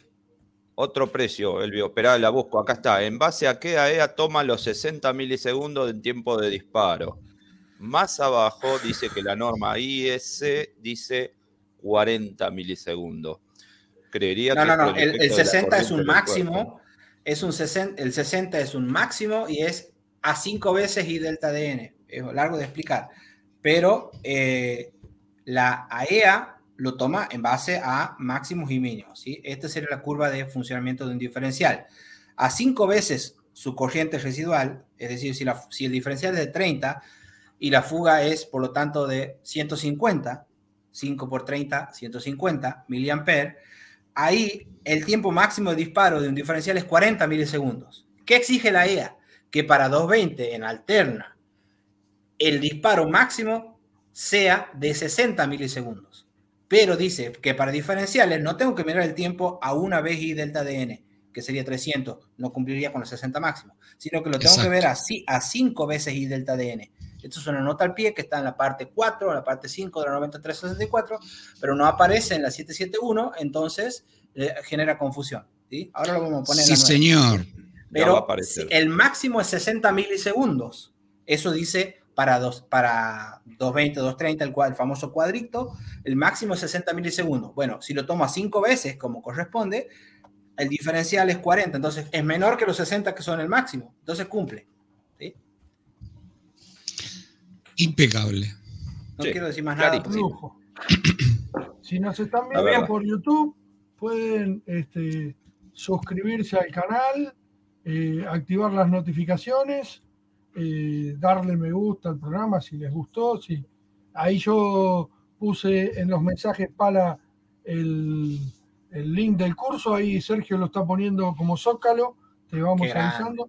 Y Bueno, en gracias. Facebook, en Facebook le pueden dar me gusta a la página eh, y, y seguirla y bueno, eh, se viene algo muy grosso para el día del instalador, una semana. Ahí eh, Y se viene. me fue. Sí, sí, Se fue. ¿qué pasó? Nada, ahora seguí, Dani, ahora estás al aire. Ah, bueno. No, capaz que no tengo buena señal ahora, qué sé. Este, No, no, ahí salís bien. Bueno. eh, Excelente el pala. Eh, lo que decía que Gracias. se viene para la época del 24 de octubre, el día del instalador, pero en Ayeric va a ser la semana del instalador, una semana de festejos, vamos a tener un montón de actividades. Y así que, sorpresas. David, vas a estar invitado. Venimos confirmando invitados. Este, eh, va- voy a decir solamente, no voy a decir el nombre Bueno, una persona que es una referente, una mujer referente de seguridad eléctrica, que muchos no conocen de hace muchos años, o sea, de hace unos años atrás, que muchos no conocen, que es una historia que la vamos a contar este, porque es alguien que marcó un hito muy alto eh, para la seguridad eléctrica en Argentina con, con la función que cumplió y que no es muy renombrada. Y ya ayer un- Dani, confirmó una mujer es. una mujer, una mujer. Este, Bien ahí. con un reportaje que le vamos a hacer para que la conozcan más, varios la conocen, pero es un- una referente impresionante en seguridad eléctrica que cuando la conozcan van a decir, eh, nunca la vi este, en, en revistas acá, o sea, en estos últimos tiempos, antes estaba seguido. Así que la- ya nos confirmó que sí, y también nos confirmaron otras, este, otras personas más, así que bueno, estamos preparando la sorpresa, semana del instalador. Y sorpresa para el pala va a haber también. Eh, sí, olvídate, olvídate. Un mate, un mate nuevo. Un equipo mate. Soy feliz, soy feliz con el equipo de mate. Eh, Ah, es mucho, es mucho. No se pongan en gasto. ¿Qué te, Gladys, cómo viste ¿Te el gustó? programa? ¿Qué te pareció? Me encantó, el pala es excelente. Si aprendés o aprendés. Un honor. Sí, Cómo explica todo es un divino, divino. sí, Gracias, gracias. sí, no. Qué lindo, Gladys, que Me estés encanta, acá con Me nosotros. encanta y espero que se note. Es el tema. Sí, ¿Sabés, David, que Gladys, familia de electricistas ahí, ¿eh? Son todos Sí. Sí. padre, ma- eh, madre e hijo y no sé cuántos más. dos hijos, Dos hijos electricistas. pero un hijo hace mantenimiento industrial en el petróleo. Ah. Sí, sí. Y él nos enseña a nosotros y nos ayuda en todas las dudas que tenemos. Hombroso, qué grande, qué bueno, qué bueno. Bueno, gente, les agradecemos mucho, David eh, y, y Gladys también, y a los que estuvieron también en el programa como invitados, a todos los, los colegas que están ahí hasta esta hora, viernes a la tarde, estamos todos cansados, venimos a trabajar y estamos acá al pie del cañón, les agradecemos mucho. Este, y bueno, eh, el viernes que viene nos veremos. ¿Contamos algo? El viernes que viene, ¿quién va a estar? El viernes que viene tenemos de vuelta a la gente de Gralf con el capítulo número 2 del sistema de mo- monitoreo de GEMS. Y lo tenemos a Richard y Tanare, como siempre, acá explicándonos todo con lujo de detalles. Espero Así que- a deberes yo. Bueno, ahora, ahora depende de vos, Dani. Eh, los invitamos a todos el próximo viernes, 20 horas, por los mismos canales como siempre, YouTube y Facebook, y las reproducciones por Spotify cuando ustedes lo deseen, en el momento que quieran. Vamos a estar. Muy bien. Y el Bueno, Facebook Gracias por la invitación. Gracias por la invitación. Siempre en mi corazón. Qué lindo. Vamos, Gracias, Gladys, el nuestro también, Gladys. Al Pala hay que hacerle llegar una remera. Sabemos, a ver, antes que termine, Pala, ¿a qué entidad representás? Porque Claro, eh, claro. hay que mencionarlo. Esa tonada, ¿de dónde viene? Ahí hace, que significa Asociación de Instaladores Electricistas y Afines de Santiago del Estero. ¿Mm? Estoy aquí. Eh, Bien ahí. eh, y bueno, gracias, gracias por invitarme. Y a donde me, el, el primero que me diga, te invito a que vengas aquí, eh, viajo, viajo, viajo. Soy de todo el país, no, no, no- Vamos no a soy hacer, eh, la, eh, ¿sabes qué? La caravana de la seguridad eléctrica vamos a hacer. Vamos a ir Eso. juntitos y vamos a recorrer el país, vos por la parte Eso. técnica, yo voy tirando Qué lindo, leyes, que me encanta viajar. Este. Ahí vamos, vamos a armar algo. Preguntaba Dipi en, en Facebook. ¿Saben cómo estoy en Facebook? David Ezequiel ¿Cómo? para vecinos. No se maten. Ezequiel con X. Y en YouTube, estoy, o sea, en Facebook no, no es gran contenido. En YouTube estoy como David Ezequiel para vecinos. Y, y he, subido, he subido pocos videos, pero háganme saber, vayan a mi canal, suscríbanse y comenten en cualquier video, che, queremos que haga más videos. Si lo comentan, voy a saber que, que tienen ganas. Si no, ¿para qué, sí, ¿para qué lo voy a hacer? Es, una, es un esfuerzo que, no, que tiene que ser retribuido, aunque sea con eh, saber que me están escuchando. Si no, Por supuesto que sí. Y al que Lo van a bombardear comprar- de todo lado al Pala, olvídate. Te van a- Y al que quiera comprar buenos cuchillos, me dijeron que ahí en Santiago del Estero venden muy buenos cuchillos. Eh, ¿Qué? ¿Pasamos chivo de cuchillo ahora también? no pasa que ah, mi, mi suegro querido, que es como mi padre, hace artesanía en cuchillos y no, es un lujo, es un lujo verlo laburar y ver el resultado final. Gracias, Dani, eh, pero sí. Ojo, ojo con la hija, vos. Ojo con la hija que. Sí, Eh, sí, no mirá no que era el cuchillo enseguida, ¿no? Me quieren más a mí que otra cosa. ¿no? Y no queda No, nada. ¿eh? no generemos, no Bueno, generemos No, no me queda otra que hacerme querer, porque si no, imagínate, así unos cuchillos. gente, Bueno, gente, nos tenemos que ir. muchas gracias a todos y dejemos que Gladys vaya a festejar el cumpleaños con su hijo. Se quiere ir. Acá. Sí, sí, grande Gladys. Saludos para todos, Los gracias. quiero a todos. Nos vemos el viernes. Chau. Chau, chau, Chau. Buen fin Chau.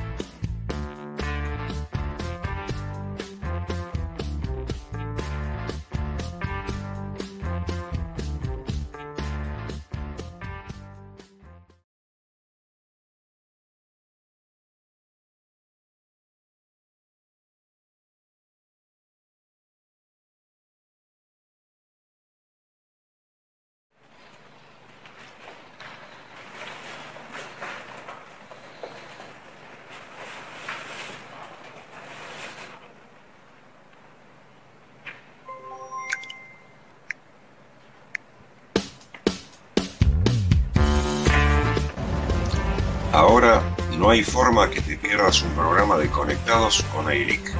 Con Spotify lo podés escuchar hasta en el trabajo.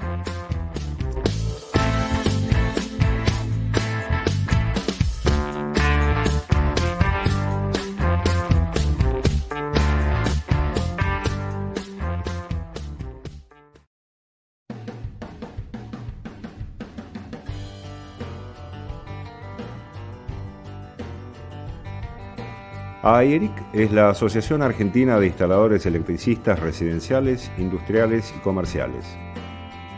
Los objetivos de AERIC son promover los derechos del instalador electricista, jerarquizar la profesión, brindar información y capacitación y difundir el derecho a la seguridad eléctrica para todos.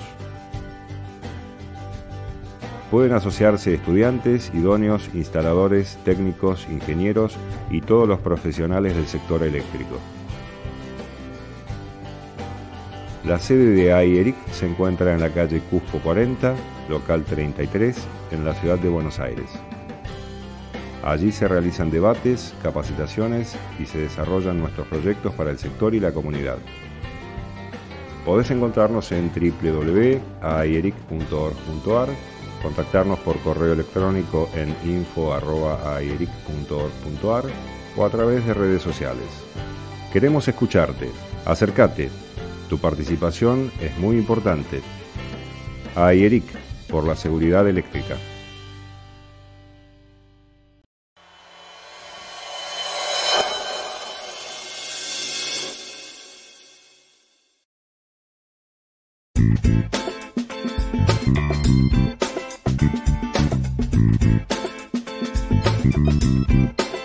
AIERIC presenta el nuevo mapa interactivo de electricistas. Si sos electricista, ahora podés llegar a más clientes. Y si necesitas uno, en el mapa interactivo vas a poder encontrar profesionales cerca de donde estés. Conocelo en ayeric.org.ar por la seguridad eléctrica.